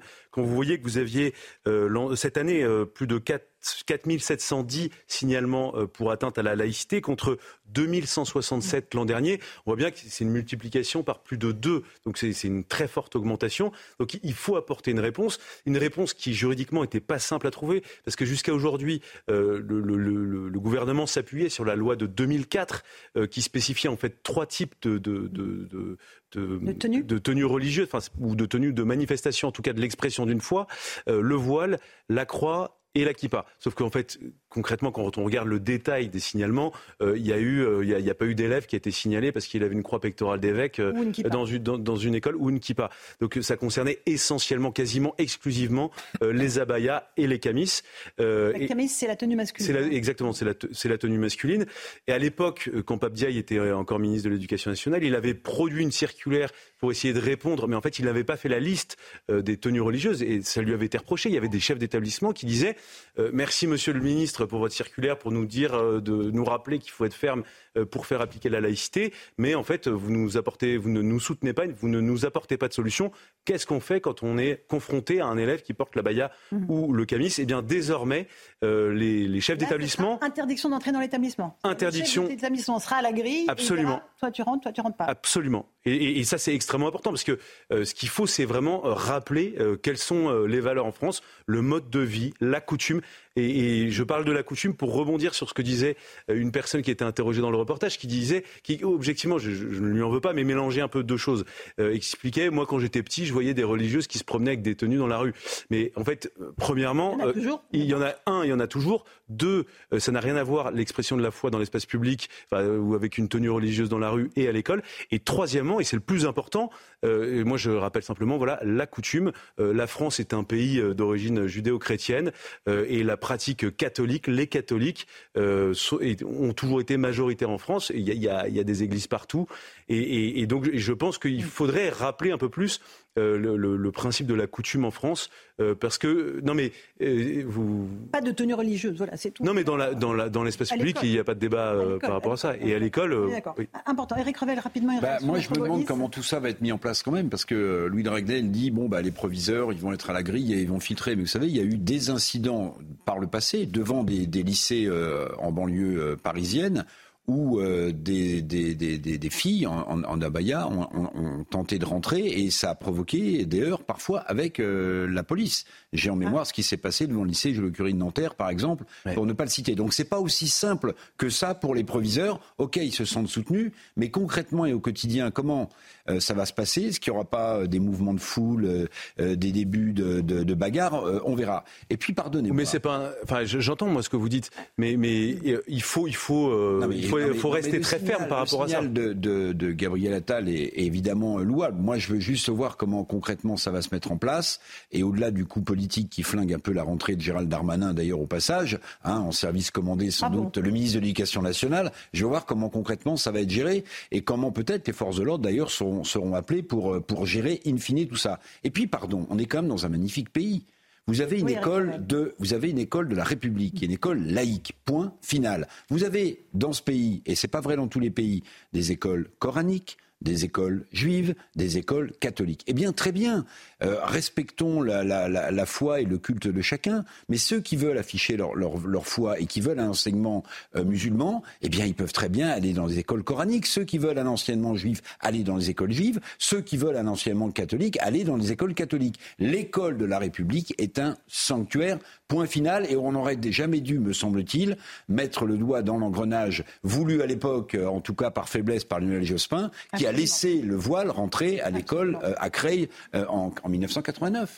Pierre-Henri Mais Eric Revel a dit le, a dit le principal. L'école, publique est faite pour, euh, faire des Français et, depuis quelque temps, l'école était attaquée par une multitude euh, de, provocations, euh, de provocations religieuses, essentiellement d'ailleurs, et donc c'est ce que Louis a rappelé du côté musulman avec toute une série de, signes. Alors, on a parlé du camis, on a parlé maintenant, on parle maintenant de la baya. J'espère que demain on ne parlera pas d'un autre, d'un autre signe. Mais en tout cas, c'est bien, c'est que Gabriel Attal ait fait preuve de fermeté. effectivement, maintenant demain, ce sera assez intéressant de voir comment les chefs d'établissement arriveront aussi à faire preuve de courage. Parce que c'est une chose que Gabriel Attal prenne les devants et justement donne les armes aux chefs d'établissement pour répondre, mais c'en est une autre pour que les chefs d'établissement, sur le terrain, euh, puissent affronter aussi les parents euh, qui amèneront les enfants et à qui ils diront bah, votre enfant euh, aujourd'hui ne rentre pas. Et donc là aussi, il faudra effectivement, et c'est ce que disait Eric, voir comment les chefs d'établissement arriveront à faire preuve ou non de courage. Euh, ce n'est pas non plus les attaquer, puisque les chefs d'établissement font un travail extrêmement difficile, euh, quelquefois, ne sont pas soutenus tout le temps par le rectorat, et c'est aussi important de le souligner, et font parfois aussi ont à faire une pression certaine de la part des professeurs et encore donc des parents, je le, disais. Donc voir comment euh, cette mesure va être appliquée, mais je pense que c'est très important de, Il faudra euh, soutenir à la suite. Vous avez raison. Gabriel Attal sur ce soutenir les profs. Petite pause, 18h10, on est en direct sur Europe 1 et sur CNews pour Punchline. On va parler de ce qui s'est passé à Nîmes, ces fusillades en série, symptômes encore une fois de cette violence qui gangrène les villes, les villes petites et moyennes. A tout de suite, on en parle avec le commissaire Le Bars. 18h15, on se retrouve en direct sur Europe 1 et sur CNews. On est dans Punchline. On va évoquer avec le commissaire David Lebars, qui nous fait le plaisir d'être là, cette spirale de la violence qui concerne notamment Nîmes, mais il y a tant d'autres villes que l'on pourrait citer en exemple. Mais là, c'est vrai que c'est extrêmement parlant. Euh, il y a eu une nouvelle fusillade qui a éclaté dans la nuit de samedi à dimanche dans la cité du Mas de Mingue, faisant un blessé. Euh, on va entendre vraiment l'effroi, le désespoir des habitants et des parents de ce jeune homme. Reportage sur place de Thibault Marcheteau, Fabrice Elsner et Sacha Robin. Il est un peu plus de 2 heures du matin ici, cité du Mas de Mingue à. Dans la nuit de samedi à dimanche, alors qu'il se trouve à bord de sa voiture, un jeune homme de 26 ans est pris pour cible par les passagers d'un véhicule qui s'arrête à sa hauteur. Une fusillade éclate. L'homme est légèrement blessé, bouleversé. La mère de la victime témoigne. Garé la voiture devant. Ils ont tiré derrière. Et quand ils ont fait le, demi-tour pour sortir, eh ben, ils l'ont visé. Eh ben, tiré sur lui. Mais heureusement que la balle, elle était entre la carrosserie et le joint. Vraiment, c'est vraiment le bon Dieu, il l'a sauvé. Voilà. Sous le choc, le jeune homme de 26 ans aurait été visé selon son avocat par plusieurs tirs à la Kalachnikov. C'est un jeune homme qui euh, n'est pas connu par les, par services de police, qui a un casier judiciaire absolument vierge. Rien ne le relie à un monde de, la délinquance ou à un monde du trafic de drogue. Ceux qui ont tiré et ont fait feu euh, ont immédiatement pris la fuite. On sait que le signalement euh, du véhicule a été fait. Si pour l'heure, les motifs de ces tirs ne sont pas encore connus, à l'instar du quartier Pisevin à Nîmes, la cité de Mas-de-Mingue est également fortement touchée par le trafic de drogue. La victime, quant à elle, a décidé de déposer plainte pour tentative d'homicide. Euh, commissaire Le Bars, on a deux quartiers d'une ville qui s'appelle Nîmes, qui euh, n'arrête pas sur les règlements de compte. On a des victimes collatérales, des gens qui n'ont rien à voir avec ça. On pense au petit garçon de 10 ans qui a perdu la vie. C'est un engrenage que la police n'arrive pas à stopper c'est une série noire d'abord. Euh, heureusement que c'est pas comme ça tous les jours à mais là, euh, comme on dit dans le jargon, on est dans le dur. Euh, préfet qui vient d'être nommé, je vous rappelle, était le directeur de la police judiciaire il y a encore quelques jours. Euh, bon, on peut, on peut déjà se rassurer sur le fait qu'il y a un spécialiste de ces questions-là.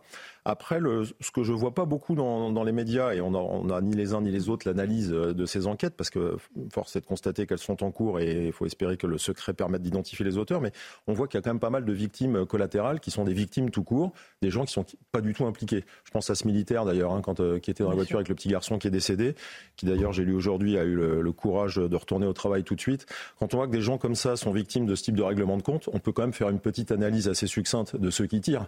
Euh, on est sur euh, euh, du niveau primaire de la violence, avec je te tire dessus parce que il y a eu ça précédemment. Les, les, personnes visées sont pas les bonnes, c'est des dommages collatéraux avec des gens qui n'ont rien fait et qui n'ont rien demandé, et ça vous donne un peu l'analyse du profil moyen de ceux qui ont des armes. c'est très inquiétant parce que et on parle de Kalachnikov, hein, commissaire. Oui. Ah bah ça c'est le, le problème numéro un dans le trafic de drogue aujourd'hui, c'est euh, la circulation des armes. Et d'ailleurs, c'est un des sujets sur lesquels euh, faut savoir aussi euh, dire les choses. Hein. On est assez faible, police nationale, parce qu'on n'a toujours pas une visibilité clair sur d'où viennent les armes. Il y a tellement de sources possibles que c'est un sujet très compliqué. La réalité, c'est qu'il y a des armes partout. Euh, il y a 15 ans, je disais le contraire. On allait en perquisition, on en trouvait peu. Aujourd'hui, les temps ont changé. Il y en a partout. N'importe quel crétin dans une cité qui est, qui est un petit membre d'un réseau de trafic de drogue peut s'emparer d'une Kalachnikov et aller arroser, parce que c'est comme ça qu'ils font. C'est le terme. Aller arroser euh, dans un quartier pour faire peur. Parce qu'en fait, le, niveau numéro un du, règlement de compte, c'est pas de cibler euh, éventuellement le concurrent qui importe plus que vous, c'est d'aller montrer la force et de s'en prendre à quelqu'un pour marquer les esprits. En Seine-Saint-Denis, il faisait encore il y a quelques, quelques mois, quelques années des jambisations, c'est-à-dire qu'il faisait entre guillemets l'effort tirer en bas. La jambe, des techniques empruntées à la mafia, vous savez, on vise une jambe, on a quelqu'un qui claudie, que ça marque les esprits, et en même temps on ne tue pas, ce qui fait que pénalement on n'est pas euh, éligible à, l'homicide volontaire ou à l'assassinat. Enfin tout ça est relatif parce que viser une jambe, quand vous touchez une artère, vous tuez. À la Kalachnikov. À la Kalachnikov, en plus avec des munitions qui font des ravages. Ce qui, ce qui est très inquiétant, et moi c'est mon regard de policier, mais peut-être que je me trompe, mais il y a des victimes collatérales. Je pense que le niveau euh, des, auteurs de est un niveau euh, primaire, euh, petit trafiquant euh, orgueilleux qui veut montrer la force. C'est en même temps les plus dangereux parce qu'ils n'ont aucun niveau de réflexion, ils sont capables de passer à l'action à n'importe quel moment. Donc c'est extrêmement dur à juguler. Puis après, il y a, le sujet de, de, ce trafic de drogue qui est une pieuvre gigantesque avec des tentacules multiples. les annonces de Gérald Darmanin que j'ai suivies de près sont importantes parce qu'il a fait à la fois le court terme, le quotidien, la visibilité et le long terme. Mais il y a tant d'autres sujets. Les armes, l'argent, moi, je trouve qu'il y a quand même une faiblesse dans le discours politique. Hein. Ce n'est pas, une leçon, parce que je n'ai pas moi-même la solution, mais c'est quand même le niveau international. Qu'est-ce qu'on fait, de l'approvisionnement euh, du cannabis quand on sait que 80% de la production mondiale vient du Maroc? Et est-ce qu'il n'y a pas euh, un aspect législatif à revoir pour passer des livraisons surveillées qui sont, entre nous soit dit, extrêmement contraintes? Il y a d'ailleurs une affaire qui va être audancée bientôt aux assises qui avait mis en cause l'octrice, l'Office des stupéfiants et son chef. Est-ce qu'il ne faut pas finalement se donner les moyens d'aller prendre plus à la source et de donner plus les moyens, faire des livraisons contrôlées, accompagnées. C'est un sujet de réflexion globale, mais si on attend des policiers sur le terrain, excusez-moi, euh, de résoudre ces problèmes de trafic de drogue, on en a pour, euh, pour des générations avant de tarir euh, J'ai encore une petite question sur les armes avant de passer la parole à l'avocat. C'est quand vous êtes venu sur les émeutes urbaines, vous nous avez dit ces armes de guerre, les, vrais dealers ne les ont pas données aux jeunes pour qu'ils attaquent la police. Or, ils s'en servent entre eux pour les règlements de compte. Là, ils les sortent, les armes de guerre. Il y a eu quelques exhibitions pendant les émeutes euh, de la démonstration de force, hein, tiré dans les caméras de vidéoprotection, etc. N'ont pas tiré à l'arme de guerre sur les policiers. Moi, je faisais partie des, très inquiets, des pessimistes qui redoutaient que ça arrive. C'est encore une fois euh, l'analyse qu'il faut avoir pour différencier les tenants des trafics et ceux qui commettent les violences urbaines. C'est pas les mêmes personnes, c'est pas tout à fait les mêmes générations, c'est pas les mêmes motivations, fort heureusement. Et il faut espérer que tout ça reste euh, cantonné à violences urbaines jeunes euh, qui, qui s'en prennent finalement au bien de tout le monde, y compris ceux de leurs propres voisins et ceux qui tiennent le trafic. Mais ces armes-là, à un moment, elles sont tellement en nombre, elles sont stockées aussi dans des parties communes, dans des appartements réserves, hein, dans des appartements nourrices. Ces armes-là, le danger, c'est qu'aujourd'hui, il y en a tellement qu'elles vont finir par arriver entre les mauvaises mains, entre ceux qui finalement sont mmh. capables euh, du pire. Donc c'est un vrai sujet de, de réflexion pour nos actions policières. Maître Bovis, euh, on a le sentiment, encore une fois, d'une impuissance. Une impuissance, et David Lebars parlait d'une faiblesse dans le discours politique, mais j'emploierais même d'ailleurs le terme de lâcheté, puisque certains responsables politiques, on le voit, et vous avez évoqué le cas de, du jeune Naël, euh, évidemment s'empressent de parler à la presse et de, partir dans des tribunes lorsqu'il s'agit de s'attaquer à l'État ou de s'attaquer à des symboles, ou du moins à la police, en, en disant que la police tue, mais en revanche, lorsqu'il s'agit de s'attaquer à des vrais combats, euh, là sur le trafic de drogue qui euh, fait des morts directes mais aussi indirectes hein, par, le, par, par, le trafic et donc par les consommateurs, là les responsables politiques, euh, on ne les entend plus. Mais comme d'ailleurs certaines personnalités, on a toujours certaines personnalités, c'est toujours les mêmes, vous savez, qui arrivent. Certains acteurs. Certains acteurs, certains sportifs professionnels qui viennent sur les réseaux sociaux se répandre de leur bonne morale pour dire que justement la police tue, que l'État que, que l'État ne fait pas, ne fait rien pour les jeunes, etc. Mais lorsqu'il s'agit justement de parler à ces jeunes qui sont embarqués dans des trafics de drogue parce que vous savez, le trafic de aujourd'hui, donc on a les narcos, les, mais aussi on, après on a des jeunes qui sont recrutés pour faire, des, pour faire du, le gay, pour euh, faire des petits boulots. 8-10 hein. ans même. 8-10 ans. Alors quand j'ai des petits boulots, attention, petits boulots sur la taille, mais très bien rémunérés puisqu'ils arrivent comme ça à les attraper. Là, en revanche, ces personnalités, on ne les entend plus. On ne les entend pas. Et c'est là où je parle du coup de lâcheté. Parce que quand il s'agit justement de s'attaquer à un vrai morceau, euh, quand je ne veux pas dire vrai morceau, en tout cas à un sujet conséquent, là, euh, on recule et on ne fait rien. Entièrement d'accord, Louis Dragnel. Non, mais je, suis d'accord avec ce que, vous venez de dire. Je pense qu'il faut rappeler davantage que euh, tous les jeunes qui sont tentés par euh, une implication dans le trafic de drogue, euh, leur avenir, il est extrêmement simple. En fait, soit ils terminent en prison, soit ils finissent tués avant l'âge auquel on doit mourir normalement. L'avenir est quand même extrêmement limité. C'est-à-dire que la, la notion d'appât du gain dont on parle beaucoup, elle est à très court terme. Et puis dans une vie compliquée où vous êtes complètement dépendant du trafic de drogue, vous pouvez euh, enfin, cet argent, ne pouvait pas en faire grand-chose. la deuxième chose, et qui est très importante, c'est ce que vous avez évoqué tout à l'heure, euh, David Lebars, c'est sur le volet international. En fait, le trafic de drogue auquel on est confronté aujourd'hui n'a rien à voir avec celui des années 80-90. Déjà, la drogue en elle-même n'a rien à voir. Euh, maintenant, c'est des quantités énormes de cocaïne. Quand on voit ce qui s'est passé juste avant l'été, où il y avait des ballots, des ballots de cocaïne qui débarquaient sur les côtes, la côte d'Opale, en Normandie, dans le Cotentin. C'était pas des ballots. On les retrouvait sur la plage. Hein. C'était pas, oui, c'était pas des ballots de 5 kilos. Il y a parfois, il y a eu un arrivage 1250 kilos de cocaïne. Non, mais je ne sais pas si vous vous rendez compte des proportions euh, que ça prend. Et, et en fait, le, la difficulté, c'est que euh, oui, à très court terme, c'est important euh, d'envoyer du bleu, de faire des opérations de police, mais là, ça, c'est pas la solution structurelle. de manière structurelle, il faut s'attaquer en fait, mais c'est en fait, on doit se battre contre une armée qui n'a pas vraiment de visage, mmh. qui n'a pas de capital, qui n'a pas de gouvernement et qui est extrêmement structurée. Vous voyez, ça va parler, je pense, à très peu de gens la Guetta. Est-ce que ça vous parle ah oui, c'est une, une, mafia italienne. c'est une mafia italienne qui pèse entre 4,5 et 5% du PIB italien. Et eux, ils sont capables en fait d'acheminer de manière extrêmement sécurisée tout le trafic de drogue, une grande partie du trafic de cocaïne entre Bogota en passant par l'Afrique de l'Ouest. Et ensuite, ils utilisent les flux de migrants pour arriver en Italie, où se trouve euh, au mmh. sud, de, en Calabre, en Italie, le, tout le, siège de l'Anne-Grande-Guetta. Et ensuite, c'est cette cocaïne qui arrive et qui est injectée partout en France et en Europe. Et, je pense qu'en fait, ce qu'il faut, c'est mener des vraies opérations, euh, pas uniquement de police, mais euh, d'entente internationale, d'investigation internationale, pour mettre à bas euh, toutes ces mafias euh, qui ont un pouvoir considérable. La saison dernière à le dire, hein, qu'il fallait euh, une initiative au niveau international. Visiblement, ça ne fonctionne pas, David Lebar. Il y en a un pourtant. Hein. Oui, mais, mais c'est compliqué. Hein. C'est passé consulaire que sur le trafic de drogue. N'ai pas entendu. Pour avoir une vision objective, on peut regarder chez, certains pays ce qui a été tenté par le passé. Il y a eu des, échecs retentissants sur le, trafic international. C'est extrêmement compliqué. Il y a eu des retournements d'agents infiltrés qui ont été retournés par les, pays producteurs. Il y, a, il y a eu des tentatives militaires avec des bombardements donc euh, le vrai sujet, je crois, c'est peut-être plutôt quand même sur euh, la capacité de donner juridiquement aux services de police, pas que français d'ailleurs, parce que c'est un sujet européen international, il faut, il faut raisonner européen, ce qui va être déjà plus compliqué, c'est quasiment d'aller dans la provocation, c'est-à-dire on sait qui vend, on sait où ça se vend, on sait à peu près comment ça peut se faire, et de faire en sorte de saisir euh, avant que ça arrive, c'est-à-dire d'aller provoquer. Alors ce terme-là est un peu provoquant pour le coup, c'est le cas de le dire, ou peut-être choquant parce qu'aujourd'hui on parle de livraison surveillée, mais livraison surveillée, je veux dire dès que vous avez, je vais simplifier, un policier qui emballe un ballot de cocaïne ou qui sera au volant d'un camion, on est au-delà de la livraison surveillée, on est dans le trafic et on a des mises en examen de nos policiers qui pourraient se livrer, euh, je dirais, à cet écart qui serait commis. Ce qu'il ce qu'il faut savoir, c'est ce qu'on veut. Si on sait que la cocaïne mmh. est produite à tel endroit, que le cannabis est produit à tel endroit, si on veut se donner les moyens d'en saisir plus, si on en saisit plus, on va quand même tarir un peu plus la source. Puis après, l'autre sujet qui est un, un sujet de fond qui est un sujet français, alors, j'en viendrai sur la consommation, bien sûr. On n'entend plus jamais parler de prévention.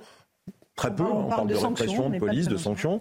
Puis il y a le sujet de l'argent. L'argent de la drogue, euh, quand on est policier, y compris à des niveaux intermédiaires, on sait maintenant ce que font les trafiquants de l'argent. Cet argent-là n'est pas suffisamment pisté et traqué. Il n'y a rien qui rend plus dingue un trafiquant que de se faire piquer son argent. C'est pire pour lui que de se faire piquer sa drogue. L'argent, aller taper euh, au portefeuille. Et là, taper au portefeuille, la le suivi des flux financiers, c'est encore un sujet sur lequel on peut largement progresser. Cela dit, sur les, sur, les moyens, vous avez tout à fait raison. Tout à l'heure, vous parliez du trafic de drogue des années 80-90, mais on l'était déjà à l'échelle internationale. On se souvient de la French Connection, avec notamment un juge à qui on avait donné beaucoup de moyens, alors qui a connu une fin tragique, mais le juge Michel, qui, avec qui on a donné beaucoup de moyens qui a réussi à taper un grand coup quand même en France, notamment à Marseille, sur les réseaux justement de trafic de drogue à l'international. Donc on voit bien effectivement, et vous avez raison, que lorsqu'on arrive à donner, et ça, ça relève du courage politique, à donner des moyens à la justice, mais euh, au couple, un police-justice, on arrive non pas à résoudre le problème, mais du moins à freiner considérablement le trafic de drogue. Après, effectivement, c'est un problème européen puisqu'il faut que la France agisse de concert avec ses voisins. Il faut des moyens techniques considérables. Quand on, voit le, niveau de technologie utilisé par les trafiquants de drogue, ils utilisent des drones sous-marins, par exemple, qui traversent le, détroit de Gibraltar. Bah, ça veut dire qu'en fait, il faut faire de la lutte anti-sous-marine avec des, avec des, sons, des sonars, des détecteurs. je donne juste cet exemple pour, pour mesurer à quel point, en fait, euh, aujourd'hui, la police doit s'adapter technologiquement euh, au niveau très avancé euh, des trafiquants qui, comme ils, brassent énormément d'argent, pour eux, c'est rien du tout en fait d'acheter un drone sous-marin. Eric Revel. Oui, c'est ça le, sujet. On redémarre la saison comme on l'a terminé. Oui, en fait. oui, oui, bien sûr. Mais ce qui est très inquiétant, c'est que la France est devenue un point d'entrée euh, formidable. Hein. Les, trafiquants, les narcotrafiquants considèrent que notre marché n'est pas encore à maturité. C'est un point formidable d'entrée dans toute l'Europe. Donc ça, c'est un vrai, vrai sujet. Et pour euh, compléter ce que disait le, commissaire, c'est que si on veut taper au portefeuille, il y a au-delà de des collaborations euh, inter-États policières, il y a un vrai sujet. C'est celle de la liste des paradis fiscaux qui s'adonnent euh, au recyclage de l'argent sale, notamment de la drogue. Or, on sait que certains paradis fiscaux euh, un peu partout dans le monde le font. Très bien. Donc si les États veulent vraiment s'attaquer euh, au commerce international, je vous rappelle la, déclaration de la procureure de la République euh, de Paris qui avait dit attention, maintenant les narcotrafiquants vont s'attaquer à l'État, aux représentants de l'État, un peu ce qui s'est passé aux, Pays-Bas ou, en Belgique. Pardon. Donc, donc il y a un vrai sujet. Ben, que, que, fait-on sur la liste noire des paradis fiscaux avec cet argent mm. qui transite bien par quelques lessiveuses? Ça, c'est un sujet. Un dernier mot, commissaire Lebar. Ce que vous dites, c'est que les policiers, on peut en mettre tant qu'on veut. En réalité, on est absolument inondé euh, par, par la drogue. Il y a une forme, encore une fois, vous, n'y arriverez pas? Tout seul, en tout cas? Non, mais j'aime pas, pas, les discours pessimistes. On n'y arrivera pas tout seul. C'est pas un sujet de police du quotidien. Euh, il faut évidemment. Parce que les habitants en peuvent plus. Hein. Ah mais voilà, le, le, sujet numéro un, c'est que les habitants, le minimum, c'est qu'ils puissent se dire qu'ils peuvent aller dans leur quartier sans prendre des balles perdues. Ça, c'est la présence policière, c'est notre organisation interne, euh, police, gendarmerie. Ça, c'est un sujet sur lequel il faut qu'on se remette en question. Les annonces de renfort de Gérald Darmanin sont logiques, il faut le faire. Euh, et puis après, il faut peut-être regarder un peu plus finement la cartographie pour euh, pour voir qu'aujourd'hui, une ville moyenne qui était autrefois tranquille ne l'est plus, et, et, ouvrir les yeux sur la réalité. Le trafic, euh, là, on parle de Nîmes, on n'est même plus, je dans les arrières du trafic de Marseille. On a des villes qui sont aujourd'hui complètement gangrénées. Donc euh, ça, c'est un sujet. Après, le sujet du consommateur, euh, encore une fois, c'est pas tant le montant de l'amende que la facilité de taper au portefeuille du consommateur. Il y a tellement de process, de, de procédures pénales lourdes. Euh, je vous avais parlé de l'amende forfaitaire délictuelle, mais quand vous tombez sur un mineur, euh, déjà ça ne mhm. s'adapte pas. S'il n'a pas sa carte d'identité, ça ne s'adapte pas. S'il refuse de signer, ça ne s'adapte pas. Il faut donner des moyens simplifiés aux policiers pour dégoûter le client. Euh, le, le, politique là-dessus n'a pas tort. Tant qu'il y aura autant de clients, on est le pays européen. Eric Revel disait qu'on n'est pas à maturité, mais on est quand même le pays européen où on consomme le plus de drogue. Donc qu'est-ce que c'est de pas être à maturité si on n'est pas encore au niveau maximal? Donc on ne peut pas faire l'économie de taper sur le consommateur. Quand j'étais chef de district de saint on avait mis des dispositifs pour écœurer le client. Quand le client est écœuré, il vient plus. Hein, S'il sait qu'il va être saturé. L'écœurer, c'est-à-dire le contrôler, bah, le contrôler, le contrôler. Qui sort du quai de la gare avec son morceau de shit, il se fait taper au portefeuille. Sauf qu'aujourd'hui, ils ont trouvé la parade, ils livrent. Donc euh, de toute façon, les trafiquants ont de l'argent, ont de l'ingéniosité. Certains sont très astucieux et s'adaptent. Donc tout ça, c'est un jeu du chat et de la souris qui est extrêmement complexe. Un tout dernier moment. Oui, et puis contrôler les consommateurs, oh, c'est extrêmement difficile. Vous n'allez pas faire débarquer euh, chez les consommateurs directement, parce qu'aujourd'hui, la, drogue se consomme dans les appartements, euh, des policiers dans les appartements pour contrôler. Ça relève de l'imaginaire. Donc contrôler les consommateurs, ça me paraît très compliqué. en revanche, il, faut, il, voilà, il, faut, il faudrait davantage de contrôle peut-être pour taper sur les, sur les consommateurs. Après, sur, le, sur les effectifs de police, je ne sais pas si vraiment ça résoudrait le, problème, tant l'autorité est défiée aujourd'hui et que la police n'incarne plus l'autorité. Du moins, on le voit d'ailleurs sur d'autres, un autre sujet, mais très, très, rapidement, sur les refus d'obtempérer. Il y a une multitude de refus d'obtempérer parce que justement, la police, la gendarmerie n'incarnent plus l'autorité. Et donc, pour le trafic de drogue, malheureusement, c'est le même souci. C'est que tant que la police ne retrouvera pas cette autorité, elle ne parviendra pas, je pense, à résoudre ce fléau. Allez, il est 18h32, on fait le rappel des titres de l'actualité sur CNews et sur Europe 1 avec Mathieu Devez. Le trafic dans les aéroports français pourrait être perturbé le vendredi 15 septembre. Le syndicat majoritaire des contrôleurs aériens a en effet déposé un préavis de grève nationale. Il réclame des revalorisations salariales pour notamment compenser l'inflation. Une mobilisation programmée un mois avant celle prévue par l'intersyndicale le 13 octobre prochain. Emmanuel Macron reste inflexible sur sa politique de fermeté au Niger. Malgré les pressions des militaires à l'origine du coup d'État, l'ambassadeur français va rester au pays. Le chef de l'État a salué son travail devant les ambassadeurs réunis à l'Élysée. Les militaires retiennent toujours prisonnier le président Mohamed Bazoum et ont pris la France, l'ancienne puissance coloniale, pour cible. Enfin, le président turc Erdogan se rendra bientôt en Russie pour rencontrer Vladimir Poutine. Aucune date n'a été fixée. Il devrait notamment discuter de la reprise de l'accord sur l'exportation des céréales ukrainiennes. La Russie avait mis fin en juillet à cet accord et menace depuis d'attaquer des navires au départ de l'Ukraine en mer Noire. Merci beaucoup Mathieu Deves pour ce rappel des titres de l'actualité. Il est 18h33 et quelques secondes. On fait une toute petite pause. On se retrouve dans un instant pour parler de l'initiative du ministre de l'Intérieur, Gérald Darmanin. Rentrée politique, très politique hier à Tourcoing. Sera-t-il le candidat des classes populaires? La réponse dans un instant avec euh, Renaud Muselier, président de la Renaissance de la région Sud. A tout de suite.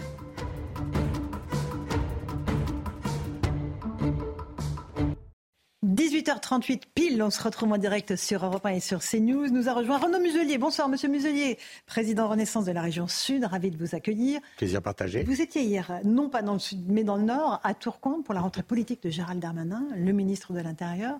Euh, qui a fait une rentrée politique très remarquée, parce qu'on dit voilà, qu'il a des velléités d'indépendance et pourquoi pas de se présenter en, 2027, même si c'est un peu loin, et on pense à nos téléspectateurs qui euh, sont surtout préoccupés par la situation sécuritaire de notre pays. On va juste écouter quand même ce qu'il a dit, parce que ça interroge sur euh, sa relation avec Emmanuel Macron. Est-ce qu'ils sont encore en bon terme Y a-t-il un problème de loyauté?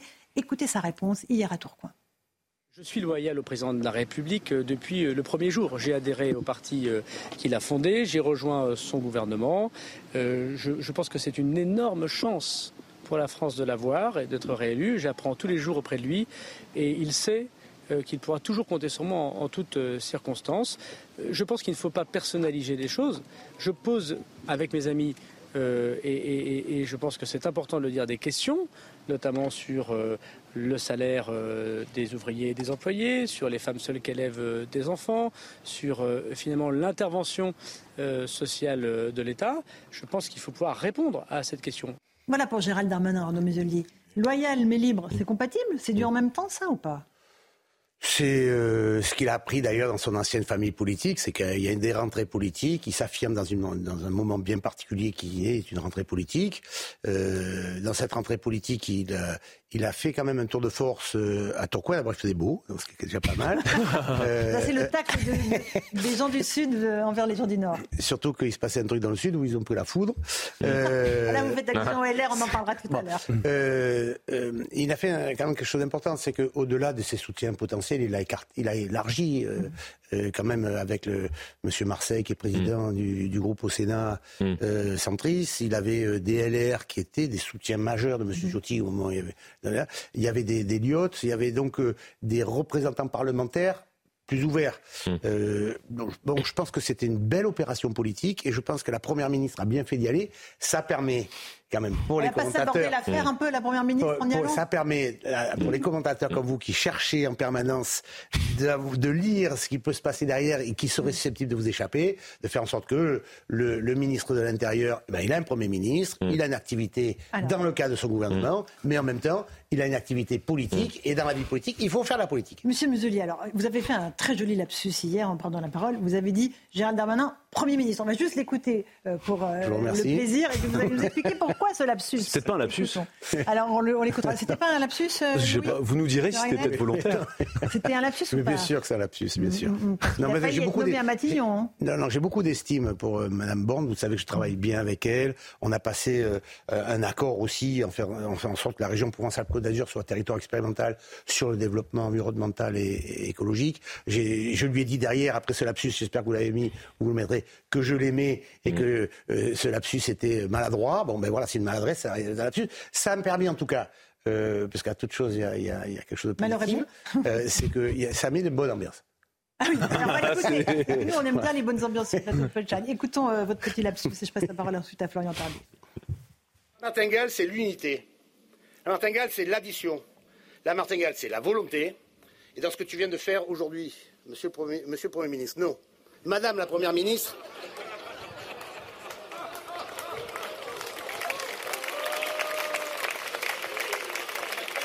Elisabeth, tu sais que je t'aime.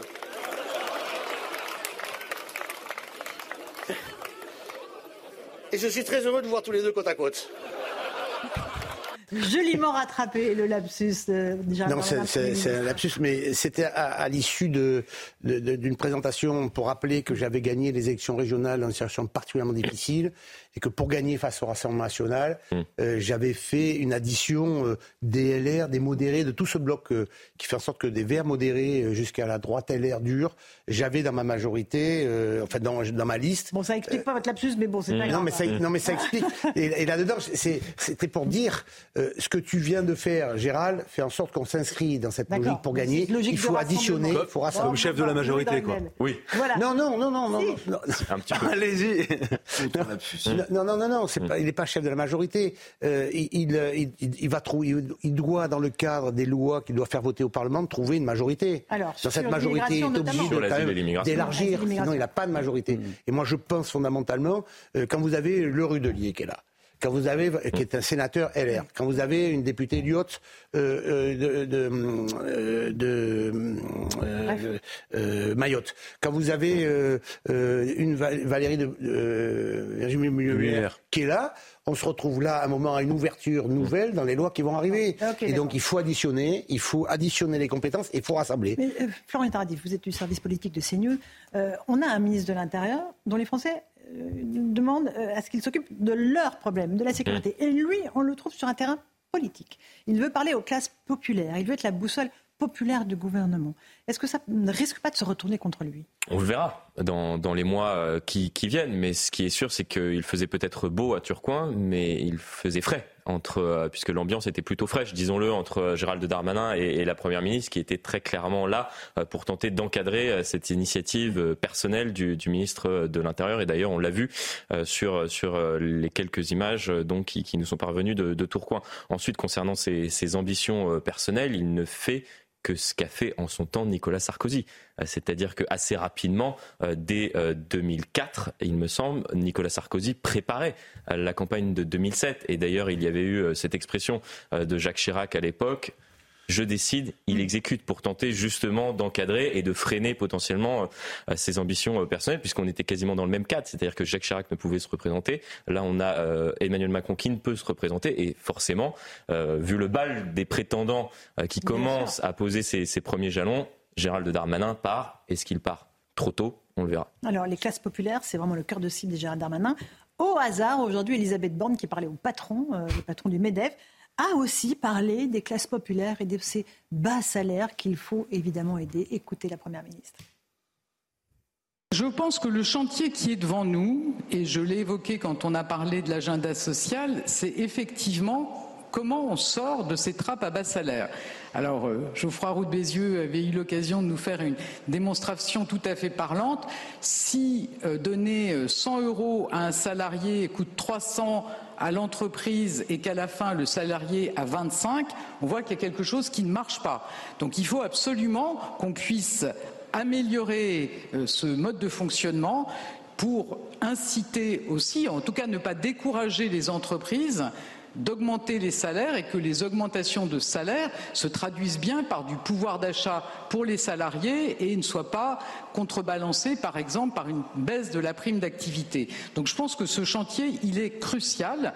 Eric Revel, c'est pas un hasard, évidemment, si elle se préoccupe des bas salaires. Elle l'a toujours fait, mais là, bon, ça tombe à pic. Hein. Mais Elisabeth Borne euh, sait que, d'abord, un, c'est les entreprises qui décident d'augmenter, y compris euh, les bas salaires, mais surtout pour que ça se retrouve sur la feuille de paye du salarié, non seulement il ne faut pas augmenter les impôts, mais il faut les baisser. Il faut baisser les cotisations. C'est la seule façon, en réalité, d'avoir un salarié qui touche un peu plus que ce qu'il touche aujourd'hui, parce que augmenter les salaires, c'est une nécessité. Il y a des problèmes terribles de pouvoir d'achat dans ce pays.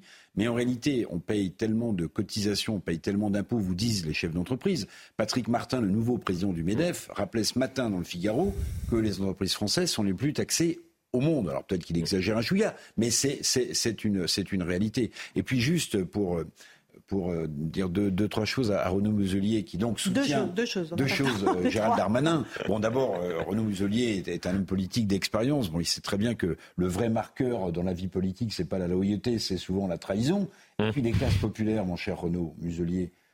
Bon, Gérald Darmanin veut s'en occuper, mais vous vous souvenez de Jacques Chirac et de la fracture sociale? Mmh. Déjà, déjà, mmh. la droite essayait de ramener dans son bercail toutes ces classes populaires qui avaient quitté la gauche ou qui avaient quitté euh, les Républicains ou l'UMP ou le RPR et qui étaient partis du côté du Rassemblement national. Donc ça va être extrêmement euh, euh, difficile. C'est une chanson qu'on connaît, quoi. Voilà, c'est une, chanson qu'on connaît. Mais on, les connaît toutes ces chansons quand même. On les connaît toutes ces chansons quand même. la politique est un, est un éternel recommencement aussi. Donc là-dedans, vous avez plusieurs choses par rapport à tout ce que vous avez dit et je vais essayer de remettre un peu à ma façon de voir les choses. Vous avez dit, Madame Ferrari, euh, il est ministre de l'Intérieur, doit s'occuper de l'Intérieur. Les gens qui étaient là hier sont des gens comme moi, il a dit est-ce que tu veux, est-ce que tu peux venir? Il nous a rendu service, il nous rend service quand on l'appelle. Et dans ma région où j'ai Marseille, j'ai Orange, j'ai Carpentras, j'ai Nice, j'ai Toulon, j'ai des vrais beaucoup de problèmes, il est là quand on a besoin de lui. Mm. Donc quand il nous demande de venir, on peut venir. Ça, c'est une première chose. Parallèlement à ça, il fait de la politique aussi. Et quand il y a une rentrée politique, ben, chacun là-dedans, dans le bal des prétendants potentiels, mm.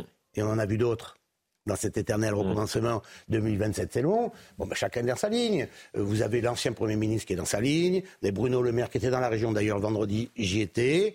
Euh, moi, je parle à tout le monde. Ils sont chacun dans leur ligne avec la volonté de fabriquer quelque chose à leur profit personnel pour le pays. Bon, moi, je suis à l'intersection de tout ça. Je discute avec tout le monde. Si je peux me permettre de donner quelques conseils, je me permets de les donner. Et là, on arrive... c'est un petit peu trop tôt, là? Mais après, c'est trop tard. Donc, vous savez, c'est toujours le problème du départ. Donc, c'est le bon moment, là. Euh, donc, euh, moi, je pense que c'est. Au moment où il ne se passe rien, il a raison. Qu'est-ce qui s'est passé? On voit la gauche qui s'entre-déchire, qui fait euh, beaucoup. Il y avait la rentrée. Euh, il y avait la rentrée des classes qui se préparait avec Gabriel Attal. Mais, il a fait, M. Attal, et je pense que ce qu'il a dit est très bien. D'ailleurs, je, mm. participe mm. pleinement, je soutiens à fond mm. la proposition du gouvernement. En ce qui concerne, a fait M. Attal. Vous ne trouvez pas que du coup, euh, Attal a flingué un peu la, rentrée politique de Darmanin Parce qu'en réalité, maintenant, tout, tout, le monde, à, droite comme à gauche, se focalise sur l'interdiction ou pas de la baya euh, dans les collèges et les lycées. Et du coup, pardonnez-moi, mais il faudrait demander d'ailleurs comment c'est comment c'est décidé cette intervention du ministre de l'Éducation nationale eh ben, c'est la rentrée, il vaut mieux qu'il parle à la rentrée quand même et qu'il donne saison.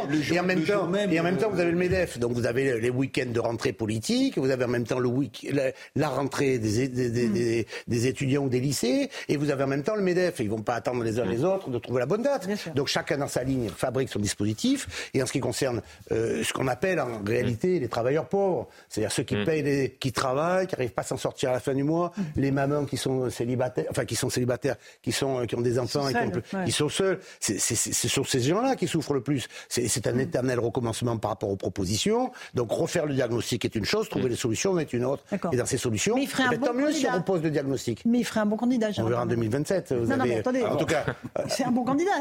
Bah, en tout cas, il, s'inscrit dans ceux qui sont potentiellement capables d'être de, candidats. On, est loin.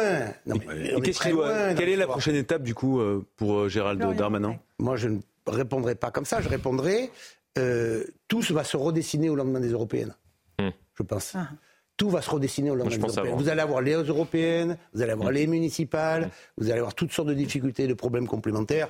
On va voir qu'en fonction des caractères des uns et des autres, on verra des compétences émerger ou non, ou d'autres sombrer. Euh, et donc, je sais, vous, me reconnaissez un peu d'expérience. Euh, je, peux vous dire que c'est, on verra ça par rapport à la distance électorale. Alors, Florian Tardif a suivi de près aussi la rentrée politique des LR. C'est votre mm. ancienne famille politique. Vous ne leur parlez plus du tout Moyen, moyen, ok. Bah, c'est-à-dire que si j'en parle, j'en ai du mal. Alors je préfère ne plus en parler. Alors, euh, Florian, euh, il y a des propositions qu'a fait Eric Ciotti, notamment sur un référendum. Mmh. Il demande au président Macron un référendum sur l'immigration. Et vous, avez des informations euh, qui semblent montrer qu'Emmanuel Macron veut avoir recours au référendum, mais pas forcément sur l'immigration, c'est ça? Que sur l'immigration. Euh, souvenez-vous euh, ce qu'avait dit euh, Valéry Giscard d'Estaing lors de l'organisation du dernier référendum qui n'avait pas été respecté, disons-le, puisque les Français avaient rejeté cette proposition de constitution européenne à plus de, de 54%, et in fine, on avait accepté cela au sein du gouvernement. Il avait dit un référendum, c'est une bonne idée à condition que la réponse soit oui. Eh bien, c'est exactement ce que pense le président de la République aujourd'hui, c'est-à-dire mmh. qu'il souhaite organiser un référendum, mais à condition que la réponse soit oui. Et comment euh, faire cela? Eh bien, il y aura un petit tour de passe-passe. C'est que, premièrement, on ne fait pas une, mais plusieurs questions. C'est ce qui est à l'étude. Et deuxièmement, on ne fait pas des questions à laquelle on peut répondre par oui ou par non. On fait des questions à laquelle on peut répondre c'est bien, c'est assez bien, c'est très bien ou c'est pas bien. Cela permet euh, en fait d'avoir entre guillemets de panacher le, le, résultat, le, le, résultat et d'avoir un résultat qui va plutôt euh, dans, dans, le sens du président de la, de la République et en même temps ça permettrait d'aborder un certain nombre de questions dont l'immigration qui peut crisper une partie de la Il y a donc du référendum dans l'air. C'est une bonne chose quand on donne la parole aux Français alors qu'on vient d'élire le président de la République? Son autorité à ce point-là euh, sapée Non, on, a un, président de la République et une Assemblée nationale qui a donné une majorité au président de la République, mais relative. Mhm. Dans cette majorité relative, on voit bien que ça ne fonctionne pas comme au Parlement européen. C'est qu'ils n'arrivent pas à trouver, ou difficilement, sur les sujets très importants, des appuis, des soutiens, comme ça se passe au niveau mmh. européen. Ça ici, on est forcément en frontal immédiat et donc c'est très compliqué. Les deals qui ont été tentés avec Eric Ciotti et le président du groupe à l'Assemblée n'ont pas pu être respectés, alors qu'ils ont été respectés au Sénat. Donc on voit bien qu'il y a deux LR là-dedans, ceux qui sont plus proches d'un parti de gouvernement au Sénat et, plus mmh. qu'un ars en tête à l'Assemblée. Et donc on se retrouve dans un schéma aujourd'hui où peut-être qu'il faut asseoir aussi des décisions. Et c'est vrai qu'un référendum, un référendum sur une question, on voit bien le résultat, quelle que soit la question. Et peut-être qu'entre 3 et 5 questions, c'est pas mal. Tout le terme de préférendum utilisé ce matin par Olivier, euh, Véran, le, porte-parole du gouvernement. On a une dernière question pour vous, Renaud Muselier. Est-ce que vous aimez les lacs du Connemara? Parce que vous savez que la chanteuse Juliette Armanet a dit beaucoup de mal de cette chanson iconique euh, de Michel Sardou, qui était ce matin l'invité de Pascal Pro sur Europe 1 dans les auditeurs à l'appareil. On va juste écouter Michel Sardou, puis vous allez me dire ce que vous Moi, je connais bien la chanson. C'est vrai? Oui, je la connais très bien. J'aime bien beaucoup. beaucoup. sur les lacs de Connemara, qui ne connaît pas, ah mais, euh, connaît pas En plus, c'est ma génération. Hein. Donc, euh, les jeunes, je sais pas, mais moi, c'est ma génération. Donc, moi, j'aime beaucoup, mais c'est populaire. Je n'arrive même pas à penser d'ailleurs. Et je pense que quand euh, le, le, LR hier on fait la rentrée mmh. là-dessus, c'est provocateur par rapport au truc. C'est de la provocation pour Sardou. on n'a pas l'entraîné là-dedans. Enfin, il a rien demandé d'ailleurs. c'est dangereux parce qu'il est rentré sur les lacs du Connemara, alors qu'en général, on termine une soirée et on rentre chez soi on écoute euh, Michel Sardou au micro de Pascal Pro ce matin sur Europe Je ne connais pas cette jeune femme. Euh, elle a dit une connerie. Ça arrive à tout le monde, à moi aussi, à toi aussi. Euh, elle m'a envoyé un mail très gentil où elle s'excuse en fait, et, et, moi je lui ai répondu un mail très gentil où j'ai pas de raison de lui en vouloir. Ce qui m'étonne, c'est que ça prenne une telle proportion et que ça dure si longtemps. Ce n'est jamais que l'histoire d'un mariage irlandais. Je ne vois pas ce qu'il y a de, de, polémique là-dedans. On a le droit d'aimer mes chansons ou de ne pas les aimer. Nous sommes un pays libre. Et il faut qu'elle sache, qu'elle comprenne, que tous les gens comprennent que quand on écrit une chanson, tout du moins dans mon cas, je n'écris pas pour plaire à tout le monde. Je l'écris pour plaire au, maximum de public possible, mais il est évident qu'il y a des gens qui ne l'aimeront pas. C'est pas grave.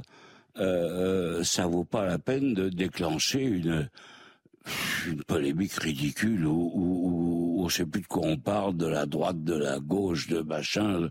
Non, j'ai écrit des chansons polémiques et j'en suis conscient, je les connais. Mais celle-là, franchement, un mariage irlandais, il n'y a pas de quoi se euh, déclencher une guerre civile. Quoi. voilà Michel Sardou dans l'émission Pascal Pro et vous sur Europe 1, Renaud Muselier. Il faut arrêter sur ce genre de polémique ou pas? Il a dit un mot qui est très important et qu'on oublie ou qu'on n'utilise pas assez, c'est le respect on a le droit d'avoir des, avis différents. On n'est pas obligé de se, mm. jeter au visage des, méchancetés. Euh. Alors après, forcément, ça entraîne des retours. Euh, lui, c'est un. Moi, je l'aime beaucoup, donc en l'occurrence, je ne sais même pas qu'il était de droite ou de non. J'ai jamais. Ah bon Vous êtes bien le seul quand même là. Oui, enfin, je l'ai jamais demandé de venir me soutenir dans un meeting ou quoi que ce soit. On n'a pas fait appel à Sardou dans les différents trucs. Il n'est pas venu spontanément. Mais euh, du coup, on va comparer son talent à lui et le sien à elle. On compare bon, voilà. Donc respectons tout le monde. raison. Et, dans les échanges, le respect a beaucoup de force et de puissance. Et là, il est tout à fait talentueux. Allez, on ne chante pas les lacs du Connemara, même si c'est la fin de l'émission. J'ai été très heureuse de vous retrouver pour euh, Punchline ce soir sur Europe 1 et sur CNews. Dans un instant, vous retrouvez l'information sur Europe 1 et vous retrouvez sur CNews Christine Kelly et ses invités pour Face à l'info. Très bonne soirée à vous sur nos deux antennes et à demain.